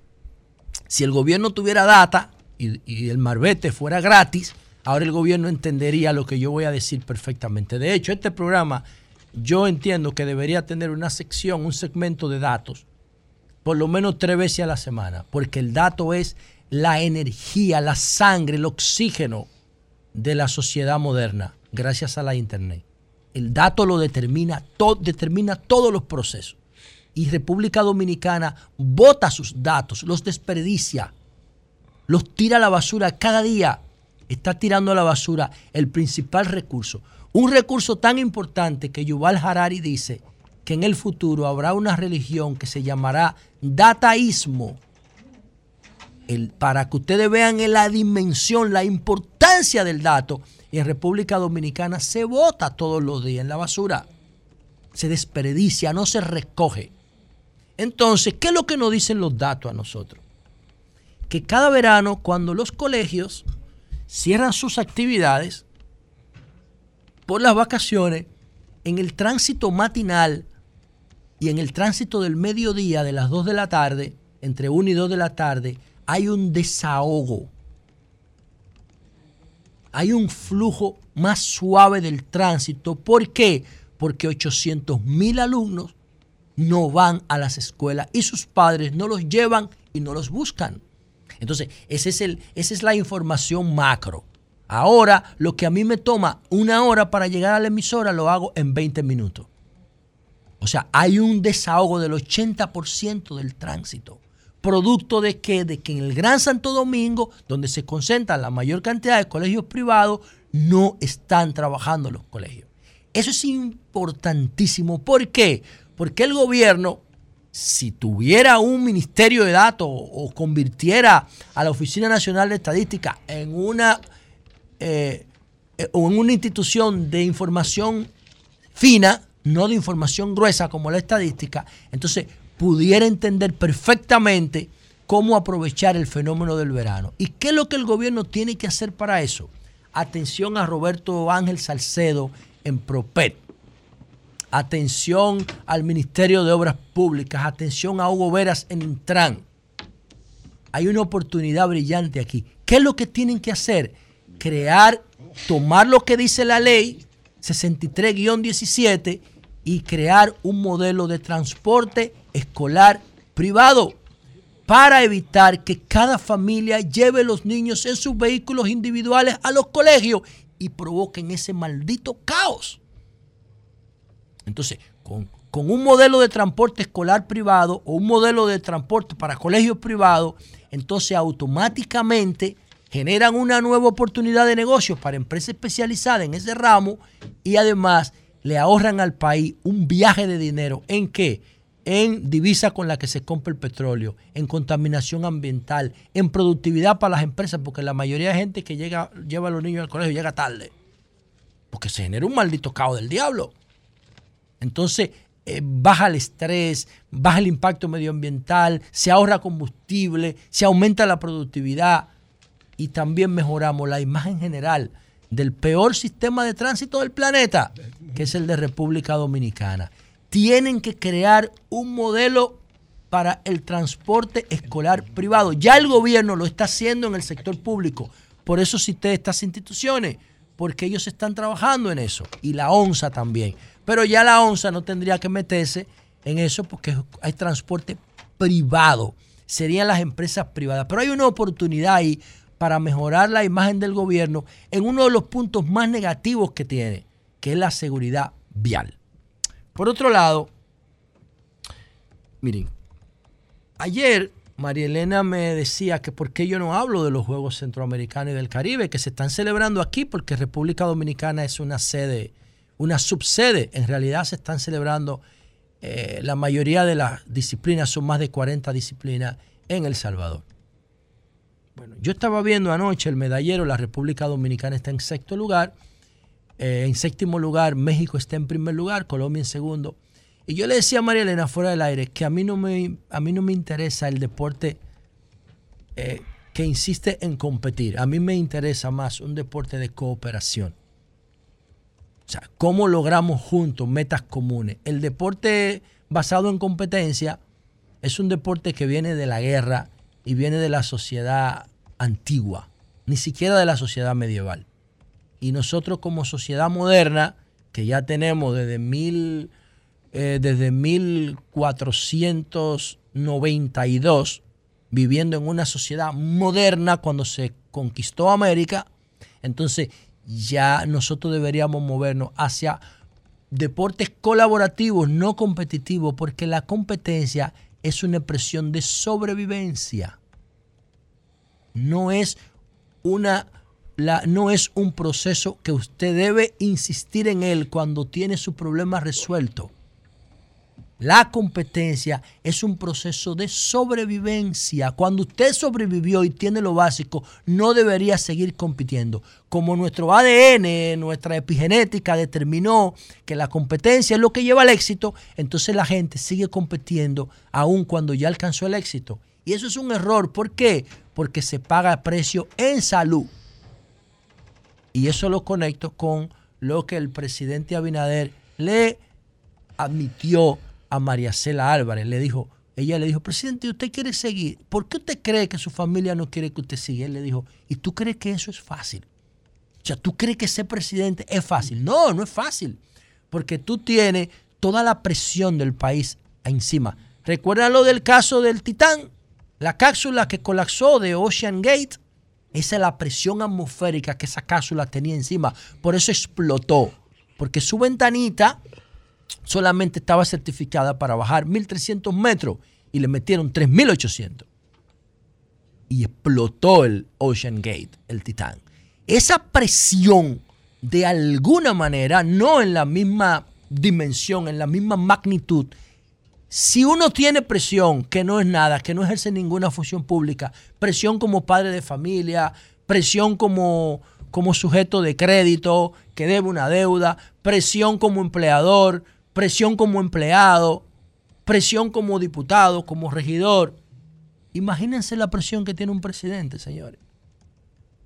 Que está terminando su jornada de trabajo y les pasa un informe, le dicen, presidente, acaba de ocurrir un accidente en Bávaro, Punta Cana, un autobús lleno de turistas. Se volcó y hay como 20 muertos. Él es el primero que recibe esa información. Y hay que poner un tuit.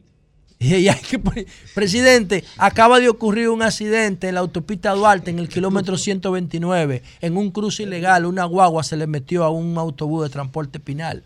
Hay 20, 30 heridos y 6 muertos. Hay que solidarizarse con la familia. Tú esa vaina, todos los días, esa presión, esa presión. Presidente, fulano de tal, amigo suyo, mire, cometió esta irregularidad. Yo sé que usted lo quiere mucho, pero hay que romperlo. Mierda, pero ese tipo estaba en mi casa cenando antes de ayer. ¿Cómo le vamos a hacer eso? Sí, hay que hacerlo, presidente, porque usted tiene un discurso del cambio.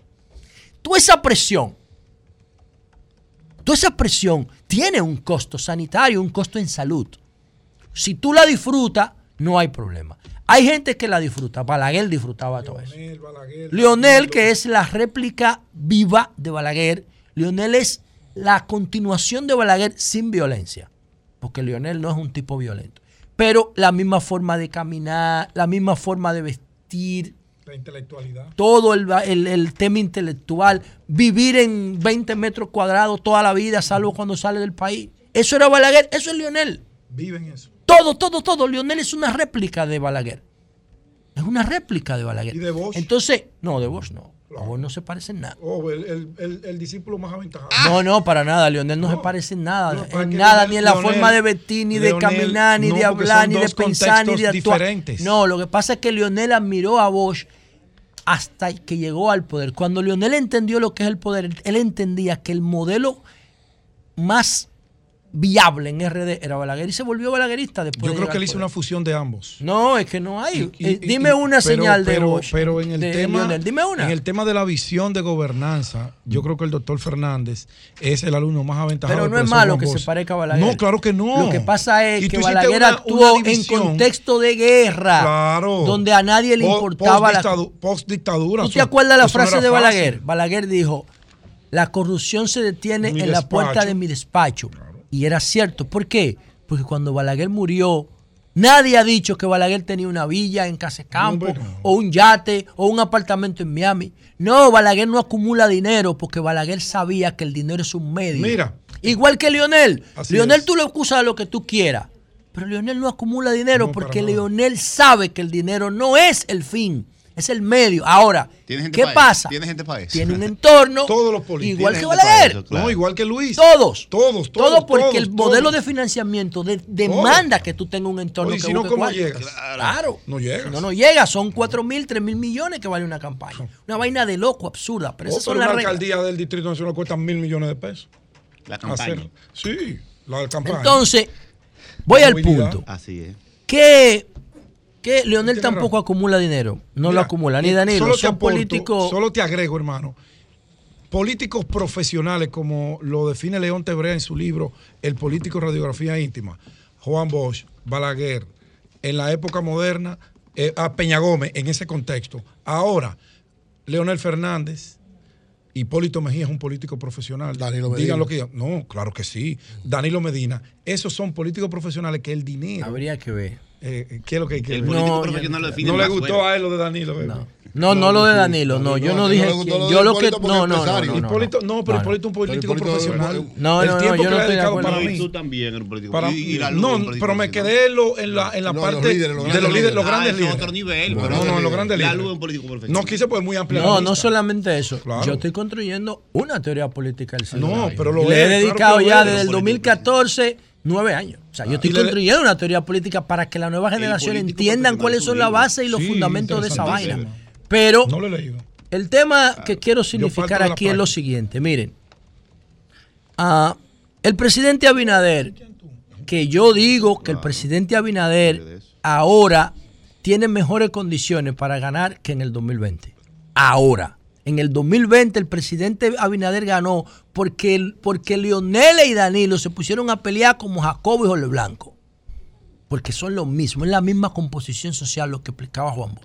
Si no, Abin- el presidente Abinader no hubiese Igual que ganado. José Horacio Vázquez y que. Lo mismo. Jiménez. Igual que, Boli Coludo. que igual que Peña Gómez y Juan Bosch en el Sí, 70. los bolos y los lo mismo, es la misma vaina. Entonces, ¿qué pasa? En época de redes. ¿Qué pasa? Que ahora el presidente no necesita que Leonel y Danilo se dividan, porque todas las encuestas, y me quedo con Gallup, eh, eh, Sol de la Tarde, RCC Media, que es la más reciente, el- el- lo que pinta esa encuesta por todos los escenarios es que el presidente Abinader va a ganar en la primera vuelta. Eso es lo que dice. O sea, ahora él Yo- tiene... Yo miro otro escenario, Julio. Al revés. No, no, yo lo tengo aquí, lo Yo miro ver. otro Es escenario. al ¿Cuál revés. es Lo que dice es que no gane un primera vuelta. Es que el bien. presidente no ha comenzado su campaña. No Sí, solamente eso, Esa hermano. encuesta dice que no gana en primera vuelta. Mm. Dice esa encuesta. Pero eso no es el tema. últimas- Lo que me llamó la atención es que él le está diciendo a María Cela Álvarez que en su casa, si dependiera de su familia, él no pudiera repostularse, no competir repostularse, porque en su casa él no tiene un voto, porque toda su familia, de cuatro, tres opinan que no se repostule y una vota en, en nulo, que dicen que ella hace lo que él quiera. Ok. ¿qué, ¿por qué pasa esto, señores? Bueno, cuando yo estaba en el Congreso yo podía reelegirme. Yo dije, yo no me voy a reelegir porque yo no me siento productivo aquí. No quiero, no me interesa, no tengo motivación para venir. No, he presentado un paquete de proyectos y no pasa nada. Entonces, no tengo la motivación suficiente, me voy a otro lado. Ya pasé el curso, lo disfruté muchísimo y creo que todos los políticos deberían aspirar a llegar al Congreso. Pero, en realidad, no como para reelegirme y seguir ahí. Ahora, ¿qué pasa con el presidente? El presidente dice, ah, yo no, no les hago caso, no le hago caso a mi familia porque yo entiendo que todavía podría hacer grandes cambios para la población. Bueno, si el presidente lo disfruta el proceso de manejar todo ese estrés que significa y que genera el poder, lo puede hacer. Yo no me reelegí en el Congreso, pero si yo tengo la oportunidad de participar en mejorar la seguridad de mi país o mejorar gobierno electrónico o la alimentación o Ministerio de la Mujer, a mí me gustaría ser ministro de la Mujer por lo menos por un año. No, no, Bueno, así no. está bien. Porque a mí, porque yo creo que yo puedo bajar los feminicidios. Yo creo que lo puedo hacer. Yo lo haría eso. Ahora, yo no en mi agenda no está ser funcionario público. No me interesa eso. Pero si me plantean un reto que me desafíe mi posibilidad intelectual y técnica, yo lo voy a asumir. El presidente entiende que todavía puede hacerle aportes significativos. No que va a arreglar todos los problemas, porque nadie hace eso. Nadie lo va a hacer nunca. Pero que puede hacer aportes fundamentales aprovechando la mayoría que tienen los ayuntamientos en el Congreso. Apro- apro- aprovechar cuatro años más por ejemplo, bajar los niveles de informalidad que tiene este país, que impiden que se vea el crecimiento económico.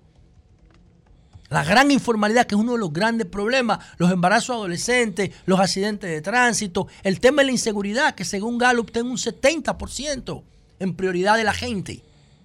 Si el, yo, si el presidente entiende que puede hacer eso, bueno, y disfruta el estrés, porque si tú disfrutas el proceso, no te estresa. El problema es cuando tú somatizas lo que tú ves como presidente de la República. Cuando tú somatizas eso y lo llevas a tu casa, lo llevas a tu sueño, a tu momento de cavilación, de reflexión, tú dices, mierda, mira lo que está pasando aquí. Si eso tú lo sufres, entonces va a pagar un precio en salud. Y termino con esto. Miren una foto de Danilo del 2011 Ay, mi madre. y miren una foto de Danilo de ahora, para que ustedes vean cómo el poder lo consumió. Mírenlo. Entonces, no todo el mundo enfrenta y procesa el estrés de la misma forma. Ahora, el pasar por el poder tiene un altísimo impacto en salud, tiene un altísimo impacto en la familia, tiene un altísimo impacto en tus relaciones personales. Y la familia del presidente Abinader dice, coño, pero ya tú lo hiciste. Lo hiciste bien. Ya, vuelve para acá, pan de nosotros. Vuelve Ellos a la familia. Ellos no entienden esa otra parte del poder, que es la que el presidente se reserva y dice, yo entiendo que es difícil, es fuerte, pero también entiendo que todavía puedo hacer aporte. Y al final es un vicio, señores. Yo se lo digo por mí mismo. Yo no quiero cargo, pero yo estoy loco que la campaña empiece. Y estoy viajando por el país, por todos lados, moviéndome ya. Porque esta vaina de la política es un maldito vicio como cualquier otra droga. Cambio fuera.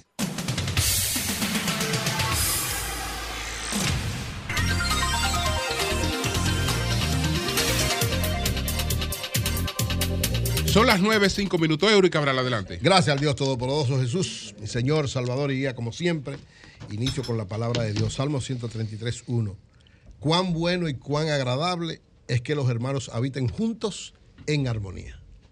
Amén. Wow. Sí, sí. Los, los hermanos, nosotros que somos todos hermanos, Ah, siempre juntos, pero en armonía. En armonía. Sin pleitos, sin conflictos o tratando bien todas las cosas. En esta cabina no es posible. sí, no, porque sabemos manejar cada una de las cosas. Ah, bueno. Y lógicamente quiero referirme a algo que yo creo que de alguna manera va a, a partir de lo que fue la decisión de ayer de cada uno de los partidos de presentar sus reservaciones y sus eh, reservaciones tanto para ellos escogerla como para alianza.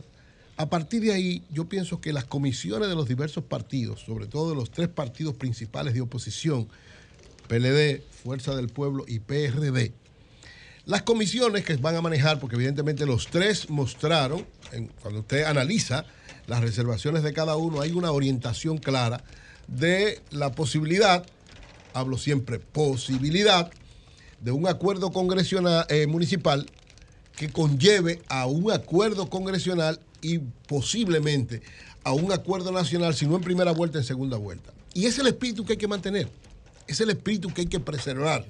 Es decir, un espíritu de qué? De que lógicamente yo tengo mis planteamientos, ustedes vieron, salieron un paquete de cosas, porque aquí, lamentablemente, y me voy a referir también a lo que el asunto de las contralorías, de, la, de las supuestas auditorías de la Contraloría, pero aquí también, en el caso de esto, salieron una serie de informaciones absurdas, ilógicas, gente manejando eso, ¿sabes? cuando usted dice mucho una mentira, la convierte en verdad, porque es absurdo.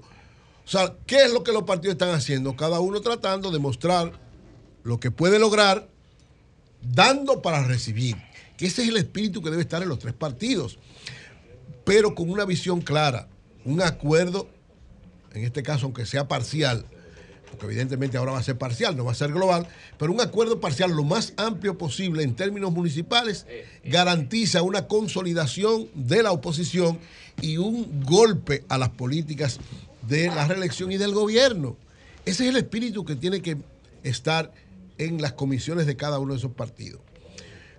Lógicamente, cada quien entiende que tiene más fuerza que el otro. Para eso hay mecanismos que resuelven. O sea, en cada lugar donde cada uno de los partidos estableció que va o a hacer alianza o que ha reservado, hay mecanismos claros y la gente sabe y los militantes y los dirigentes de cada sitio saben cómo son las cosas.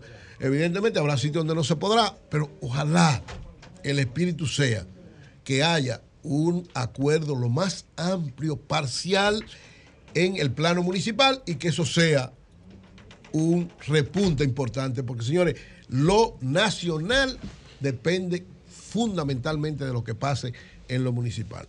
Si la oposición no da una muestra contundente, clara y precisa en lo municipal, está en muy difícil condiciones para las elecciones nacionales o viceversa. Si el gobierno no da un- una situación contundente en el plano municipal, también está en una situación difícil.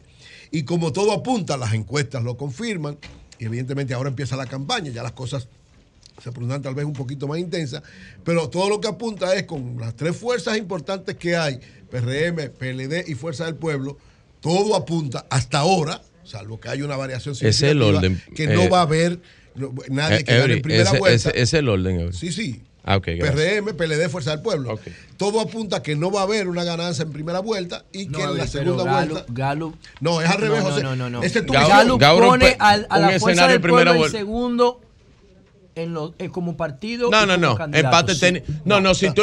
Espérate, espérate, Bueno, pero yo- espérate. yo te digo, si tú le quitas el margen de error, son Yo no que quitar margen de empate error. técnico, El empate margen de error técnico. se distribuye. Según Galo, tú, tú, tú lo, tú lo miras así, tú lo miras Galo RCC Media y la fuerza del pueblo está en segundo lugar por el PLD, sobre el PLD, ligeramente, pero en segundo, y Lionel le lleva casi 10 puntos. No, yo creo que como figura todavía Leonel está por encima de Abel, pero el PLD como estructura. Pero que él dice Galo. Pero está bien, pero Galo, eh, oye, eso es una, una evaluación. Yo te estoy diciendo lo que uno evalúa, ve la realidad.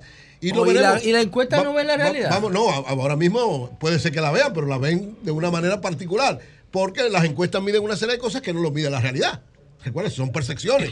Entonces, la ahora, realidad- oye, de que pero la oye, encuesta pero- es una percepción. pero Pero está bien, el la asunto encuesta- es- La encuesta no te puede medir estructura. No, Claro, no miden estructura, te miden miden, una- no miden intención. Simpatía, simpatía, Simpatía. partidaria. Simpatía partidaria. siempre lo he dicho. Hay intenciones de voto. Es más, yo no no te la lejos. La principal estructura política del país es el PLD. Todavía, a pesar La de todas las principal cosas. estructura Ahora, política. una cosa es ya la votación por eso, todo lo que pasa aquí para adelante. Ahora, lo cierto que es, si van tres fuerzas como, como están ahora, PRM, PLD y Fuerza del Pueblo, no hay decisión en primera vuelta. Y en una segunda vuelta, lo he dicho en varias ocasiones, por eso lo importante de que hay un espíritu de unidad desde lo municipal, porque si el presidente Abinader no se va en primera vuelta, el que queda en segundo lugar tiene todas las posibilidades en una segunda vuelta de ser elegido presidente de la República. Por eso tiene que haber una actitud que evidentemente lo hay en las, la- direcciones principales. Lo que pasa es que en los dos lados, tanto en el PLD como en la Fuerza del Pueblo, hay dos o tres caco calientes, dos o tres cabeza calientes, dos o tres irracionales, que lo que quieren es, a final de cuentas, creyendo que están haciendo bien, haciendo daño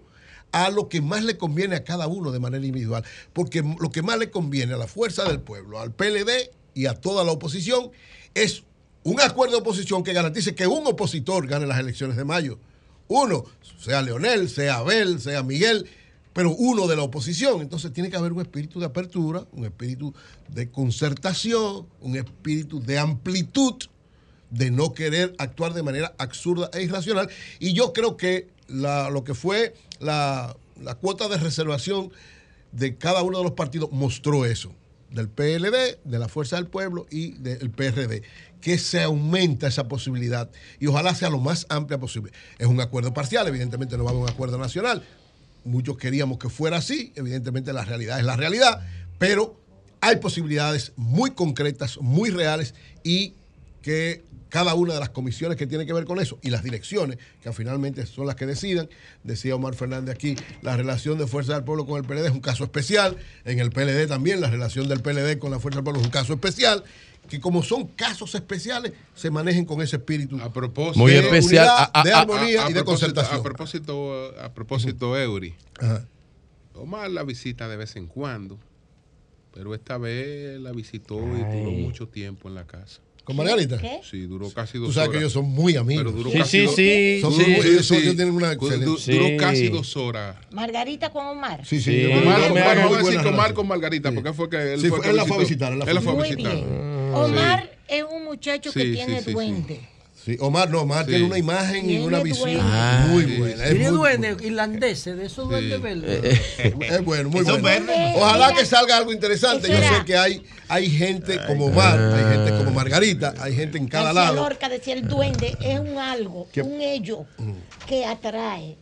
Omar. Omar, Omar, Omar, Omar visitó Sí, a Margarita. un Un, saludo a Domingo, donde quiera que esté. Sí. Después Lo- quiero decir lo- algo de una propuesta que se hizo. Domingo, un abrazo. aquí. Y hubo, y hubo, y hubo algo De- que Vigilio se quedó y que, que Vigilio no dijo nada. Escúchame, no, no, no. No De dijo José nada. No, La Luz. no dijo nada de la reunión de Hipólito. Con, Y con David. David Collado. Sí, no Ah, dijo sí. nada, no dijo Tiene nada. que decir No, yo algo. quiero después decir algo con una propuesta que se hizo aquí de José La Luz como ministro de la mujer. Ah, ahorita te Lo dice eso. apoyo No, totalmente. no, Miren, que retire. Eury, No, adelante. ¿Por lo apoyo. Oiga, Eury. Eury. Mira, eso Eury. es una demostración de avance ideológico. Perfecto, Bien. termino De con que esto. la miren. situación de la mujer no es de la mujer, Está es bien. de la sociedad, Pero- es de todos los individuos, hombres y mujeres. En mala, ¿cómo por en Por en mano quieren caer las mujeres. Eury, por favor. Termino con este Te aspecto apoyo. diciendo que hay Eso va a ver como una, Hay- fe- hay una ofensa muy- al movimiento muy y buenas de la bien, mujer. muy Sí, bien. Oye, eso. Se va a Tú, ver. tú estás encasillando a la mujer con eso. Yo no, yo hablo güey. por mí. Perdón, hablamos de eso. por favor. Hay muy buenas condiciones y las tres comisiones que están podcast. trabajando, que yo sé que están trabajando, que tienen un gran, han hecho un gran esfuerzo, esta ingeniería política de lo que implica este acuerdo parcial desde el punto de vista municipal, mientras más amplio sea, más consolida lo que se proyecta para mayo. Ojalá que las cosas sigan caminando en esta orientación. Por otro lado, miren, las auditorías de la Contraloría, Julio hizo un análisis brillante, que se concluye de la manera siguiente. Esas auditorías no son más que una muestra de no conocer el manejo del Estado, de no conocer las reglas claras. Y yo voy un poquito más lejos, aunque suena como medio duro. Yo creo que es una especie de como medio ridiculez. Para tratar de mostrar algo que realmente lo que hace es daño y hay gente que quiere hacer daño. Yo decía ahorita y lo quiero desarrollar ahora. Miren este caso, el caso de la casa de Fellito, Fellito Suberbi.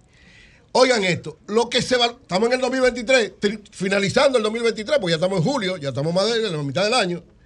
Eso que se plantea ahí es de agosto del 2020, de abril del 2021, hace tres años de eso, de una supuesta, dicen ellos que son unas supuestas compras, pero que no se perdió un centavo ahí. Ellos dicen que supuestamente hay un, un- un tránsito incorrecto, que quien tiene que corregirlo es la propia Contraloría, porque la Contraloría está pero para es que eso. se hizo la auditoría de la Contraloría. Te- la- te- pero revísalo estoy diciendo- Eso Eso está haciendo más show. No, no, pero más show que eso está haciendo más show con eso que lo que es esa son, cosa. Eso es, una control administrativo interno. Señores, eso, no, eso es una ridiculez. eso no pero tiene- por qué. Pero es tan ridículo, ni lo menciones. Pero oye, oye, pero oye, ¿por qué la ridiculez? Oiga, a ese que ellos dicen eso, el mismo gobierno, el mismo gobierno, Fellito, a Fellito Suberví en la casa, el año, este año, lo, le da 95, 96.23% en integridad, en transparencia a la casa. Este año, 96.23 de las instituciones mejor Ay, Dios- valoradas. ay, Dios mío, Entonces, es que ¿cómo Contraloría hace este ridículo? O sea, una cosa usted puede decir, han habido históricamente una serie de situaciones que ya están corridas. Dice la CAS en la aclaración que hace que el 95% de todas las cosas que se plantearon allá está corrida y el 5% no se han corregido precisamente por obstáculo de la propia Contraloría. Pero eso mismo, por lo que dijo el gobierno, que son susanables, son Claro, cosas... o sea, pero además, ¿cómo tú sacas una cosa de hace tres años? Porque si tú me dices, fue una cosa que sucedió ahora este año. no, hombre, pero Perfecto, pero además, peor todavía, por eso que yo digo que es una ridiculez. Tú estás criticando algo, primero que corrigió todo eso y segundo que fue evaluado con un 96%, 96% de 100. Claro. Es decir, de las instituciones de más integridad, Sí, sí, sí. de más Fellito se transparencia. maneja muy bien. Entonces, Fellito se señores, maneja por muy bien. favor, Julio lo decía muy claro y, y lo, y lo ratificó todos los que saben de, de asuntos de Contraloría. La Contraloría es corresponsable de todos los pagos que se hacen. Es decir, si cualquier institución cometió un error haciendo un pago y lo que, lo que damos servicio al gobierno lo sabemos. Mire, mi hermano, tesorería no te da un centavo si Contraloría no la autoriza. ¿Por qué? Porque Contraloría es el control interno. Es decir, si usted va a criticar porque algo se pagó incorrecto, lo primero que usted tiene que decir, no, no, nosotros frenamos ese pago y hasta que no se corrigió, que eso es lo correcto. ¿Qué es lo correcto de Contraloría? Contraloría hace las auditorías internas. Las externas o las que van para lo que fuese, lo hace la Cámara de Cuentas. Pero como, como la Cámara de Cuentas tiene lío tan grande, han querido mostrar supuestamente la, la, la- la lucha contra la corrupción, pero lo, lo hicieron de manera incorrecta y reitero, de manera ridícula. Porque de todas esas cosas que se denuncian, en todo caso, uno de los principales responsables es la propia Contraloría. O sea, la, contra- la propia Contraloría está diciendo, yo soy ineficiente. Es decir, mire, todo esto que está pasando, yo autoricé que se pagaran, porque no dice que lo frenaron. Ninguno de esos pagos dice que lo frenaron. O sea, todos los pagos pasaron. ¿Y quién es responsable de que se hagan esos pagos? ¿Quién es que firma para que Tesorería lo entregue? Es la Contraloría. Entonces, usted es corresponsable de eso. El Estado no funciona así, el gobierno no funciona Claro, así es que funciona. Mira, un pago en el gobierno, hermano. No Un pago en el gobierno. Así es que funciona. Lo primero, lo todas las instituciones lo- tienen la- una unidad de no, Contraloría. Para, para ti pagarte, lo primero que lo primero que hay que ver si tú tienes un contrato. Exacto. Si tú eres suplidor del gobierno, si, tú- estás al día. Si tú estás al día. Si Todo. tú ganaste una licitación. Exacto. Si es correcto todo correcto eso. todo eso. Si diste el servicio. Si, diste, si Contraloría no, no, no dijo Contraloría sí es que eso. autoriza todo eso. Si no autoriza claro, no todo eso paga, pago. no. Claro, O sea, si por Contraloría claro. Es que por eso es que es de carácter administrativo eso. Señores, oye, todas las instituciones lo saben, todas las Claro, instituciones eso es de carácter administrativo, Todas. claro. Se llama unidad externa, Externa. de la Claro, Contraloría claro. General de Es la decir, no hay un República. pago que se haga que Contraloría no oye, ¿cómo- oye, el nombre que tiene, el nombre técnico, unidades de auditoría Externa, interna, la- que trabajan con la Contraloría. Pero Eh, eh, no no, la- no, no, no, no, que, traba- que trabajan con la Que Contraloría, no. De la Contraloría. No, Pero de la Contraloría no. Oye, la es un auditoría. sistema. Oye, la Pero por auditoría. eso de la Contraloría. Claro, pero de la Son un sistema del gobierno central. De la Contraloría. No, la Contraloría que es para- Contraloría es para el gobierno internamente. Es que es la misma Claro. Contraloría que tiene, que Claro. tiene Unidades, que no, unidades. exactamente, que Son- tiene sus auditores. O sea, ella es pero parte de eso. Lo tiene para, agilizar. Eso se supone que es para agilizar porque Control interno. el, sí, un, control interno, porque control interno. en vez de que la institución tenga que envi- enviar todos sus documentos para, para Están ahí con ellos. ellos hacen eh, hacen una algo Un filtro previo, un filtro antes de que eso vaya a la Y entonces autorizan allá para que- para que y sí. entonces autorizan pero eso tiene que pa- pasa primero por dos filtros porque pasa por el por, por la Contraloría interna Exacto. el, el control interno de Contraloría en cada institución En cada institución. y de ahí va la Contraloría A la general, que entonces es la que Eh, autoriza la tesorería. y es que la que, que es la que autoriza el pago ¿Cómo hubiera si, sido? si no si falta un periquito Lo paran el pago. eso se para ahí Claro. Es decir, ¿cómo tendría esto? O sea, ¿cómo fuera correcto? Que, que no lo debe publicar. Julio lo dijo muy claro y leyó la constitución. Para eso que está la Cámara de Cuentas. ¿Qué hace la Contraloría? Si ve una situación así, la manda a la Cámara de Cuentas. La investigación que ella hace de manera particular, la manda a la Cámara de Cuentas y la Cámara de Cuentas hace la investigación y toma los correctivos del lugar. O, o pero ellos, no somete a la están, pero ellos justicia. no están diciendo fellito corrupto. Ellos están diciendo corrupto era el PLD. Eso es lo que está diciendo. Exacto, en el No, fondo. no, Eh, no, no, yo te decía corrupto era el No, no, PLD. estos cometen errores. Estos cometen errores. Aquellos robaban. Aquellos robaban. Eso es lo que están Pero diciendo. es algo- estos son pendejadas. estos son- No, no, mira, Mira qué disparate. Mira qué disparatico. Aquellos se robaron el país. Pero además lo hacen de manera- Y entonces, como la gente no, no sabe lo que es una auditoría, No, no tiene idea. le presentan eso como si fuera auditoría. Entonces, eso es una absoluta ridícula porque en el fondo, oigan bien, No en el fondo, es un trabajo de, de todo lo que ha presentado Un la trabajo Contraloría, de ¿ustedes saben control quién es el principal administrativo. responsable de todo lo que ellos dicen que han sido fallas? La propia Contraloría. Porque todo lo que ellos dicen ahí, todo se ha pagado y ya correctamente y resuelto. Pero entonces, Ellos son que lo autorizan. ellos son los que autorizan. Es decir, que en el cierto. fondo, a final de cuentas, los que han querido hacer algo y se ha revertido. ¿Por qué?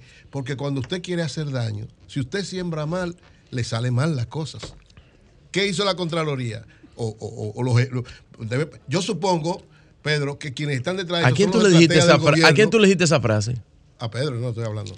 No, la frase. El que siembra cosas malas le salen cosas malas porque tú cosechas lo que siembras. Ajá. Si tú siembras maldad, te va a revertir Eso maldad. Ay, si sí. tú siembras bondad, revertir- Entonces, Ay, como sí. quisieron hacer daño, se le ha revertido. Y en el fondo, quien ha quedado en Ah, ridículo no le digo eso. ha Ah, sido está la bien. Contraloría General de la República. Cambio y fuera.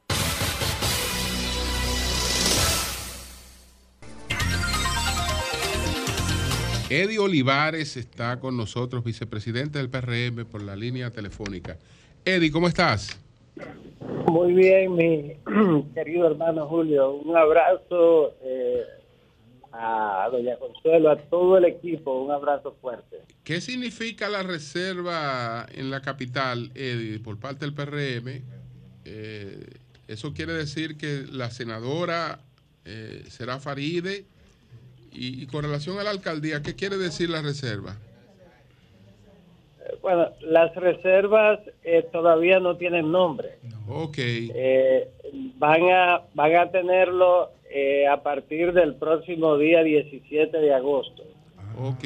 Las reservas se hacen conforme a la ley eh, para dos utilidades. Una, para las alianzas. En el caso de nuestro partido, el 98% de las reservas serán utilizadas para las alianzas. Ok. Y entonces, eh, el otra, la otra utilidad es eh, por conveniencia estratégica electoral del partido y entonces eh, se utilizan candidaturas eh, de miembros del partido. Eh, eh, ese es el sentido, el sentido de la- Eddie, por ejemplo, la- te vuelvo a la capital. Como el PRM anunció que va a escoger su candidato por encuestas, entonces en los lugares donde se la ha reservado no hay que hacer las encuestas.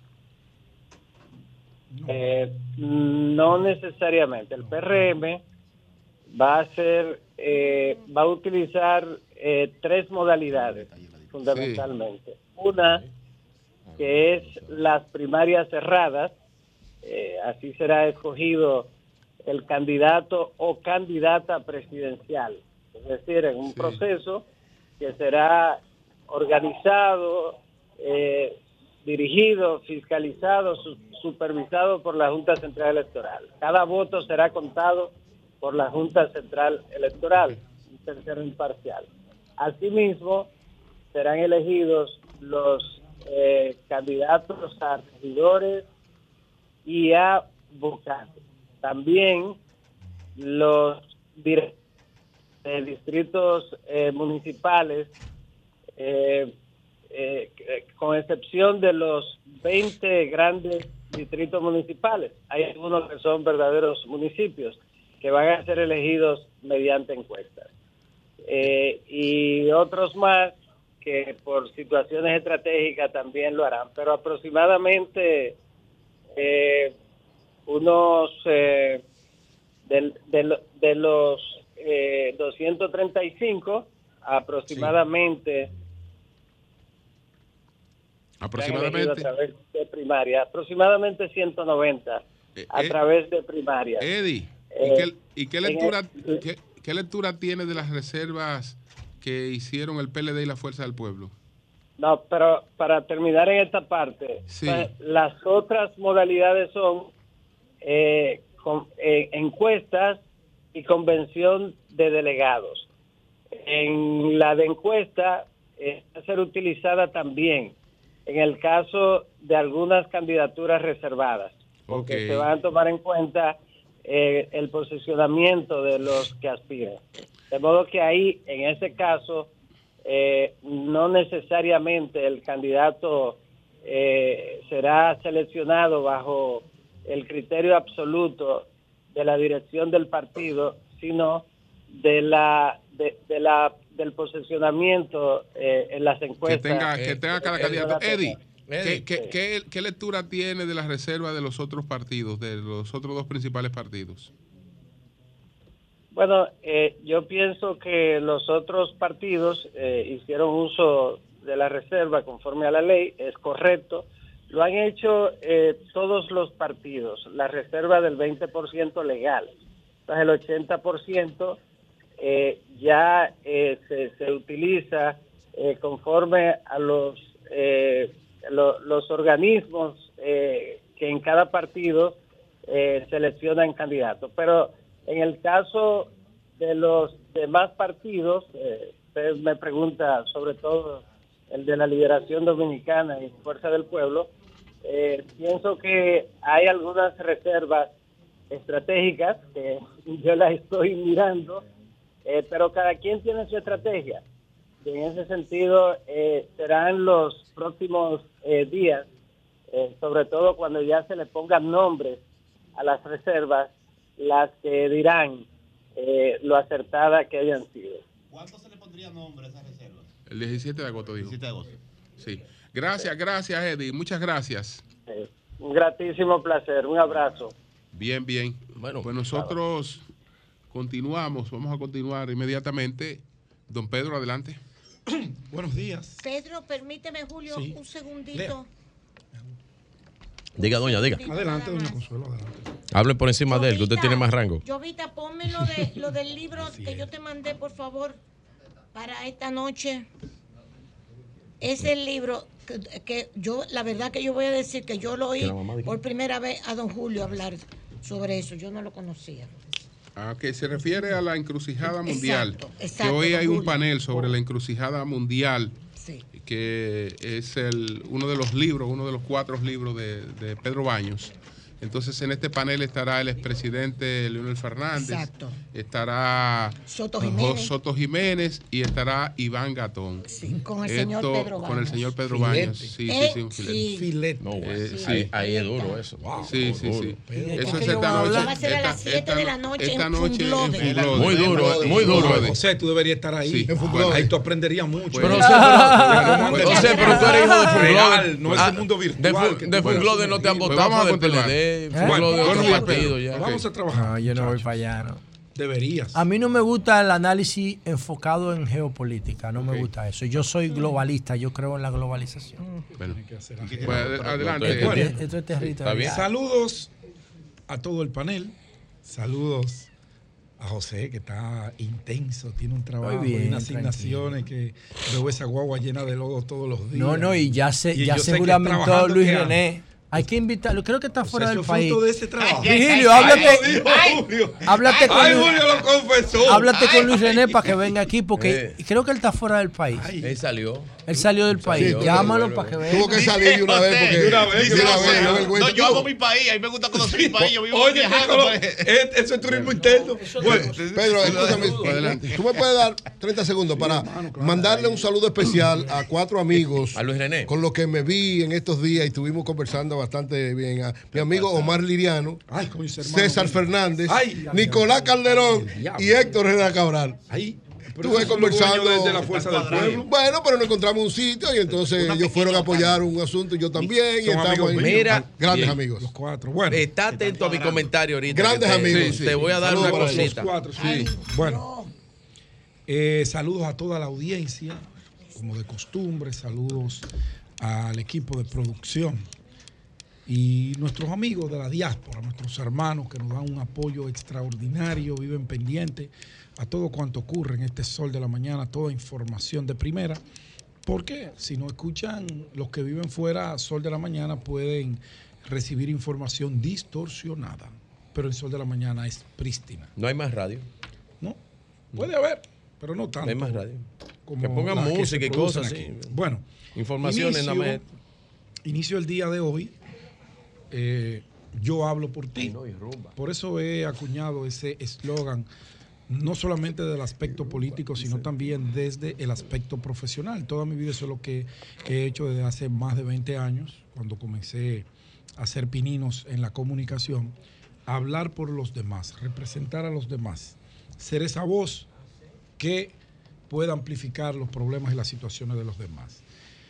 unos amigos de Lomas de Arroyo Hondo me piden que socialice para ver si la autoridad, la alcaldía pueden solucionarle un tremendo problema que tienen en el residencial Lomas de Arroyo Hondo. Eso está próximo por ahí al Parque Zoológico Nacional, eh, entre el barrio de La Puya y Arroyo Hondo y Cristo Rey. En ese, en ese periodo, por la parte de Arroyo Hondo que da eh, por ahí eh, en esas proximidades. Es un sector clase media alta, vive mucha gente, un sector de los más poblados en esa clase social, pero están, están atravesando por un problema que, Jovita, tú tienes unas imágenes allí eh, de, una, de un negocio que se ha instalado, según ellos, que se llama Centro de Eventos La Yuca, que lo han montado dentro del residencial y en horas en donde deben salir los residentes de allí y que deben volver a su casa, se arma un caos que ha generado hasta problemas personales, porque esto irrita a la gente que usted vaya llegando y que todos los días haya un camión de la basura que han dispuesto las autoridades de la alcaldía para ir específicamente a ese establecimiento comercial que dicen ellos que no tiene permiso de uso de suelo, que no tiene permiso medioambiental, que viola el tema del ruido de por los decibeles altísimos de los eventos que se realizan allí. Que ahora que estaban de vacaciones han montado un campamento. Imagínese usted, si hay 100 niños, hay 100 carros que van a entrar adicionales a ese residencial en Arroyo Hondo a perturbarle la paz a las personas que viven allí. Ellos dicen que han ido a los tribunales. Ustedes saben cómo se manejan estas cosas en los tribunales y cómo se extiende ese problema, pero mientras ese problema no tiene solución, a las 4 de la tarde, por ejemplo, cuando ellos van entrando, hay un camión de la basura que está protegido por las autoridades que desvían el tránsito, le paralizan el derecho de ellos caminar, circular, transitar libremente en ese residencial para beneficiar a que ese camión cumpla con el cometido, con la asignación que se le ha hecho sagrada de recoger los desechos sólidos que se producen en ese centro de eventos, La Yuca. Dicen ellos, Pedro, ayúdanos. Esto es una situación que nos tiene de capa para abajo. ¿Por qué? Bueno, imagínate tú que tú te pasas ocho horas en la calle, tienes que soportar el infernal tránsito de la capital dominicana. Cuando llegas a tu casa te tiene que durar 45 minutos porque, según ellos, la autoridad, en vez de resolver un problema y sentarse con la junta de vecinos, que no autorizó, no estaba de acuerdo con la instalación de ese centro de eventos en su comunidad porque ellos entendían que le iba a perturbar la vida, como de hecho se la está perturbando, y las imágenes hablan por sí solas. Entonces la autoridad, dicen ellos, que en franca violación a todas las leyes que tienen que ver con la permisología de un evento como este, de un centro como este, entonces protegen, le facilitan la vida a las operaciones de ese centro en perjuicio de la gente que vive allí.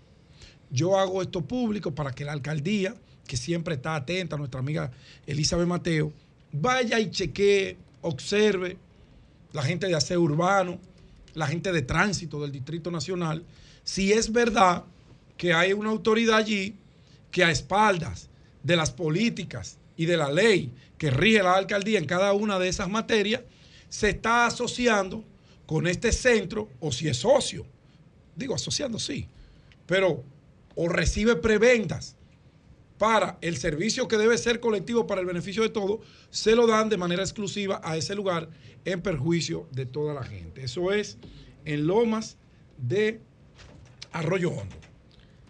Hay un tema, pasando a otro tema, valga la redundancia, que hace tiempo yo vengo dándole seguimiento y tiene que ver con el desacato a las sentencias que son emanadas por los tribunales y que garantizan derechos fundamentales de las personas, como el derecho al trabajo, el derecho a la salud, el derecho a la vida. Y cuando usted siente que uno de estos derechos le ha sido conculcado, usted tiene la potestad, porque así lo establece nuestra constitución, de ir a un tribunal, plantear su situación, argumentarla y el juez decidirá si usted tiene la razón o si no la tiene. Se han evacuado cientos de sentencias Qué feo son. de militares que los han puesto en retiro en franca violación a la ley. Ellos han ido a los tribunales, han tenido ganancia de causa. Eso va al ministerio, el ministerio rinde un informe que va a donde el asesor militar o policial. Este le rinde un informe al presidente para acatar lo que dice esa sentencia. ¿Se está haciendo? Absolutamente nada. Todo eso se va a una gaveta y duerme el sueño eterno. Entonces, ¿para qué hicimos las altas cortes? ¿Para qué tenemos plasmado esos derechos en nuestra constitución si quienes detentan el poder no le da la gana de hacerlo valer, hacerlo cumplir? Sentencia del Tribunal Constitucional, sentencias del Tribunal Superior Administrativo, sentencia en todos los órganos completamente desacatadas. Pero la que está jugando un rol olímpicamente irresponsable en esa materia es la Cancillería de la República, el Ministerio de Relaciones Exteriores, que ya tiene varias sentencias, y por aquí tengo que citar alguna, eh, con la sentencia Suprema Corte de Justicia, TS 220868, de la tercera sala de la Suprema Corte de Justicia, que se le adeudan más de 100 mil euros en salarios a la señora Cruz Castillo, que era una empleada de carrera del Servicio Exterior de la Cancillería y que fue separada de sus funciones. Ella entendió que eso era incorrecto porque ella había pasado a formar parte de la ley de carrera de servicio administrativo, pasando por todo el sedazo que exige la ley. Y no importa si su designación la hizo el gobierno de Trujillo, si esa designación la hizo el gobierno de Jorge Blanco, el gobierno de Balaguer, el gobierno de Leonel, el gobierno de Danilo, no importa cómo se llame el periodo en que se hizo, si ella cumplió o ellos cumplieron con todo el pliego de condiciones, sobre todo en un área tan sensible como lo es el servicio exterior de un país, que por eso es que ustedes ven que pasamos tantas vergüenzas en los escenarios internacionales, porque no se respeta el tiempo y la preparación de un diplomático. Un diplomático no se hace de la noche a la mañana. Un decreto no hace un diplomático. Un diplomático tiene que ejercer una carrera en ejercicio y en preparación, en formación constante. Los países que se respetan, que tienen una diplomacia que la distinguen donde quiera que llega, es porque sus gobernantes respetan esa carrera administrativa y aprovechan esos recursos humanos que ellos han formado, que ellos han invertido un dinero. Entonces, ¿cómo puede ser que el canciller le llegan sentencias del Tribunal Superior Administrativo, sentencias del Tribunal Constitucional, ordenando que a esas personas se les restablezcan sus funciones y si no en las que tenían dentro del servicio diplomático porque pertenecen a la ley de carrera por el tiempo que ejecutaron. Gente que inició desde consejero, luego secretario, ministro consejero, vicecónsules, cónsules, secretarios, embajadores. ¿Y cómo puede ser que usted, porque entienda que pertenecían a un partido político que no fue el que ganó las elecciones, usted lo va a mandar para su casa de manera vergonzosa, le va a violar todos sus derechos? Un tribunal le ordena, porque no es que le están pidiendo un favor. No, no, no, no, no. Es que el tribunal le está ordenando que lo reponga en sus funciones. Y voy a leer algunos de esos funcionarios que fueron destituidos y que hoy andan dando pena. Están así y se le han violado tanto sus derechos que ni siquiera la exoneración que es- está contemplada en la ley le quisieron dar. Muchos trajeron sus mudanzas y sus vehículos y tuvieron que devolverlo al país de origen. El vehículo que usaban como diplomático, que es una ley que está eh, eh, bajo, los, bajo la sombrilla de los acuerdos internacionales que rigen la materia, Convención de Viena y demás. Por ejemplo, entre los funcionarios con sentencias a favor que la Cancillería ha desacatado abiertamente, usted puede escuchar estos nombres. Cristian Alberto Flores Hernández, Socorro del Carmen Cruz Castillo, Rosani Pérez Fermín, Johnny de Jesús Martínez Mezquita. Y el canciller Roberto Álvarez no sabe quién es Johnny de Jesús Martínez Mezquita, que su última posición, después de más de 18 años de servicio en, en la diplomacia, fue embajador en México. Que los grandes acuerdos que tiene México con República Dominicana lo logró Johnny en un año de embajador. Que comenzó la carrera como secretario de una embajada. Que se formó durante esos 18 años y le prestó servicio al país y usted lo vota como una basura para su casa. Dios mío. ¿Usted, usted no lo conoce? Ah, bueno, pues entonces, ¿cómo? Pero a usted le respetaron sus derechos, señor canciller. Usted se le olvida. Y a un sinnúmero de embajadores que fueron nombrados por Hipólito- Hipólito Mejía, como Giuliani y Curi. Se le respetaron todos sus derechos en los gobiernos que le sucedieron, porque había una visión de fortalecer la diplomacia internacional. Pero aquí está Rafael Gómez Ovalle, aquí está Belisa Altagracia Pereyó, aquí está José Miguel Castillo Betances, Rafael Hernández, Elvira Altagracio Castro Cabrera, Evelyn Griselda Rodríguez Isiano, Ana Maribel Mañón. Ahí están todas las sentencias, pero ahí está el ex embajador en Jamaica, Félix García. Cuando usted revisa la hoja de vida y lo que hizo Félix García como embajador en Colombia y representante de varios organismos internacionales como la GRULA, como dejó organizada esa embajada para que cualquier embajador que sea designado pusiera o mantuviera volando ese, ese aparato administrativo en beneficio de el comercio, de la educación, de la cultura, del intercambio comercial entre esos dos países, y usted agarra a un diplomático como ese que comenzó desde cero y lo manda para su casa. ¿Y para qué nos formamos? ¿Para qué hacemos discursos de que hay que prepararse? La juventud tiene que entender que la formación y la preparación es el arma para luchar contra la desigualdad. No, no, Roberto, porque a usted lo protegieron esos gobiernos de esa gente que usted entiende que no son diplomáticos, sino políticos. A usted que hoy es canciller, esos gobiernos lo protegieron y por eso usted es un diplomático de carrera.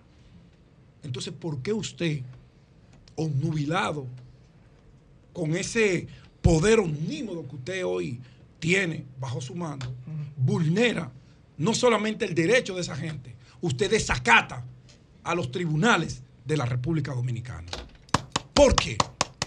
Así no, Bien, señor canciller, usted no tiene el derecho de hacer eso. Cambio y fuera.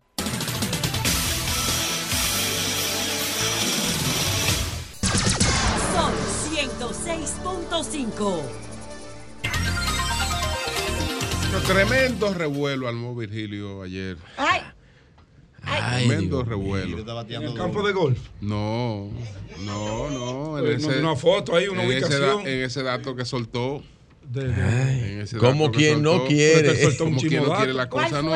Adelante, Virgilio. Él sabe cuál dato es. ¿Cómo que se llama? Eh, Hablando que uno se entiende. Gracias a todos los que lo nos escuchan a través de este Sol de la Mañana de Sol 106.5. RCC Media en la Catedral de la Opinión en la República Dominicana. Y bien, y ayer lo dije tranquilo.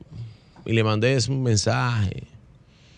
Y eso resulta y viene a ser que cuando aquí damos informaciones, aquí nadie está inventando. Y ayer dije que la solicitud que le había hecho la Fuerza del Pueblo al PLD era de 109 alcaldías y de 24 senadurías. No podía ser un dato más exacto el que dimos nosotros. Esa era la solicitud que le había hecho. Nadie salió de mentirla. ¿Y cómo tú vas a mentir eso también? Eso era preciso al Chele. Lo que le había solicitado. Eso. Y yo le dije un llamado a los PLDistas que se revoltearon después de esa información. Se revoltearon y lo mantuve reunido porque si le daban esa vaina a eso, ahí es que el PLD iba a coger fuego y candela por las cuatro esquinas. Porque eso es, si le entregaban eso a cambio de una alianza, eso era entreguismo. Era mejor que le dieran los calzoncillos y los panties de los que allá dirigen esa organización política. ¿Tú sabes lo que di que 109 alcaldías de 150? Ah, por eso es todo. Y 24 de 32 es todo. ¿Pero y por qué te duele tanto? ¿Por no era contigo la negociación? Ahí está la confirmación de lo que yo quería. Gracias, Pedro. Entonces, después de eso, Ahora, Virgilio, la confirmación. después de eso, se presentaron las mismas reservaciones. Sí, o sea, que están negociando. Ya lo desmintieron. Ya, ya, la- lo mejor de mentir. Mira, Ya, mira, mira, mira, Eury. Mira, Eury. Cuando di la información ayer, que la di Y tranquila. bien que va la negociación. Y la di bajito. Ya está el equipo de comunicación. Y la di bajito. Van bien las cosas. y la di bajito. Yo te reto a ti, Euro Cabral. Euri, Euri. Eury Cabral. Ebre. Yo no valgo tanto. Eury Cabral. Te reto a que averigües e investigues. Hermano, yo te digo, yo conozco a Te reto a que averigües e investigues sobre el dato que yo di. No, pero a mí me sorprende. Tú sabes que, que tú estás orientando. Reto. Tú estás orientando Entonces, a la miren. oposición. Tú eres el orientador. el problema es que tú tienes más información. Qué bueno, qué bueno que lo oriento. Qué bueno que lo oriento. Miren, el. PLD ayer. Ahora, perdón, Vigilio. eh, yo, Jonathan, perdón, Vigilio. ¿Tú crees que la Fuerza del Pueblo le puede decir al PLD que de 150 alcaldías le den 115? Eso- No, 109, 109. exactamente. Ahora, ¿tú qué? O sea, eso no tiene lógica política. Ahora, ahora, pregunta si Míralo la ahí, Pero espérate, iguales. espérate. Si la lógica la política. reserva, pero la- acuérdate que el otro artículo dice que, que tú puedes negociar en todas las tú otras cosas. en todas las otras Claro. cosas, son Sí. flexibles. Ahora, Muy ahora, Pero no ahora, puede ser que ahora, Ah, o sea, ahora si yo te digo a ti. Si ahora yo te digo a ti. Eury. Yo te digo a ti. Pregunta si la información que dimos ayer en este programa, en Sol de la Mañana, pregunta si la información que dimos en Sol de la Mañana es diferente. Es más, y te voy a agregar Hermano. una información. Antes de ayer, Si tú me preguntas a mí, Antes de ayer. lo que está pasando. antes de No ayer, es verdad. Es- antes de ayer, Esa magnitud, es verdad que hubo una antes de ayer. pero No, no, esa fue la misma propuesta. No, no, no. Esa fue la misma propuesta. hermano. Esa fue la misma propuesta. Nah. Se está negociando en los 10 sitios más importantes. Esa fue la misma En propuesta. las 10 provincias más importantes se está Y no le voy a negociando. En las 10 preguntar, y no le voy a preguntar a don Julio, porque don Julio lo voy a sacar de esto. Está Pero bien, esa no, fue la misma Julio propuesta. tranquilo. Es que Julio Pero no está bien. no- no tiene Julio tranquilo. En las 10 provincias más oye, importantes que oye, determinan el Eury, 70%. Eury, esa es la orientación, Eury. Eury, Eury, Sí. mira, Eury, Eury. tú y yo calladito. Eury, Callado. Eury, Eury, esa fue la Pedro y yo propuesta. calladito. Eh, Eury, eso fue la propuesta. Pero no, bien, no fue esa, no. está bien. Mira, si tú te lo crees, perfecto. no, no, no es que yo me lo crea, que eso es. Eso fue lo que le pidió. Mira una, mira un videíto ahí que hizo el, el diario de, del PLD, que se llama El PLDista. Míralo ahí un video. Te lo pongo. No, para que tú veas cómo ellos están diciendo lo que solicitaron y confirmando lo que yo dije aquí. El PLDista lo dirige Está bien. gente que no son PLDistas. Está bien. Ah. Ah, bueno, pues está bien. Pues, o- oyeron, dice Eury que ustedes no son del PLD. No, ese que tú dices. No hay que problema. No, usted no es del da PLD. de Está bien. ok. E- Ese que, al que tú te refieres, que yo creo que es el Mira, que el va. delegado político de ante la Junta Central, eh, Danilo Díaz, informó que la organización se reservó candidaturas senatoriales en 11 provincias para el nivel interno y en alianza, incluyendo el Distrito Nacional.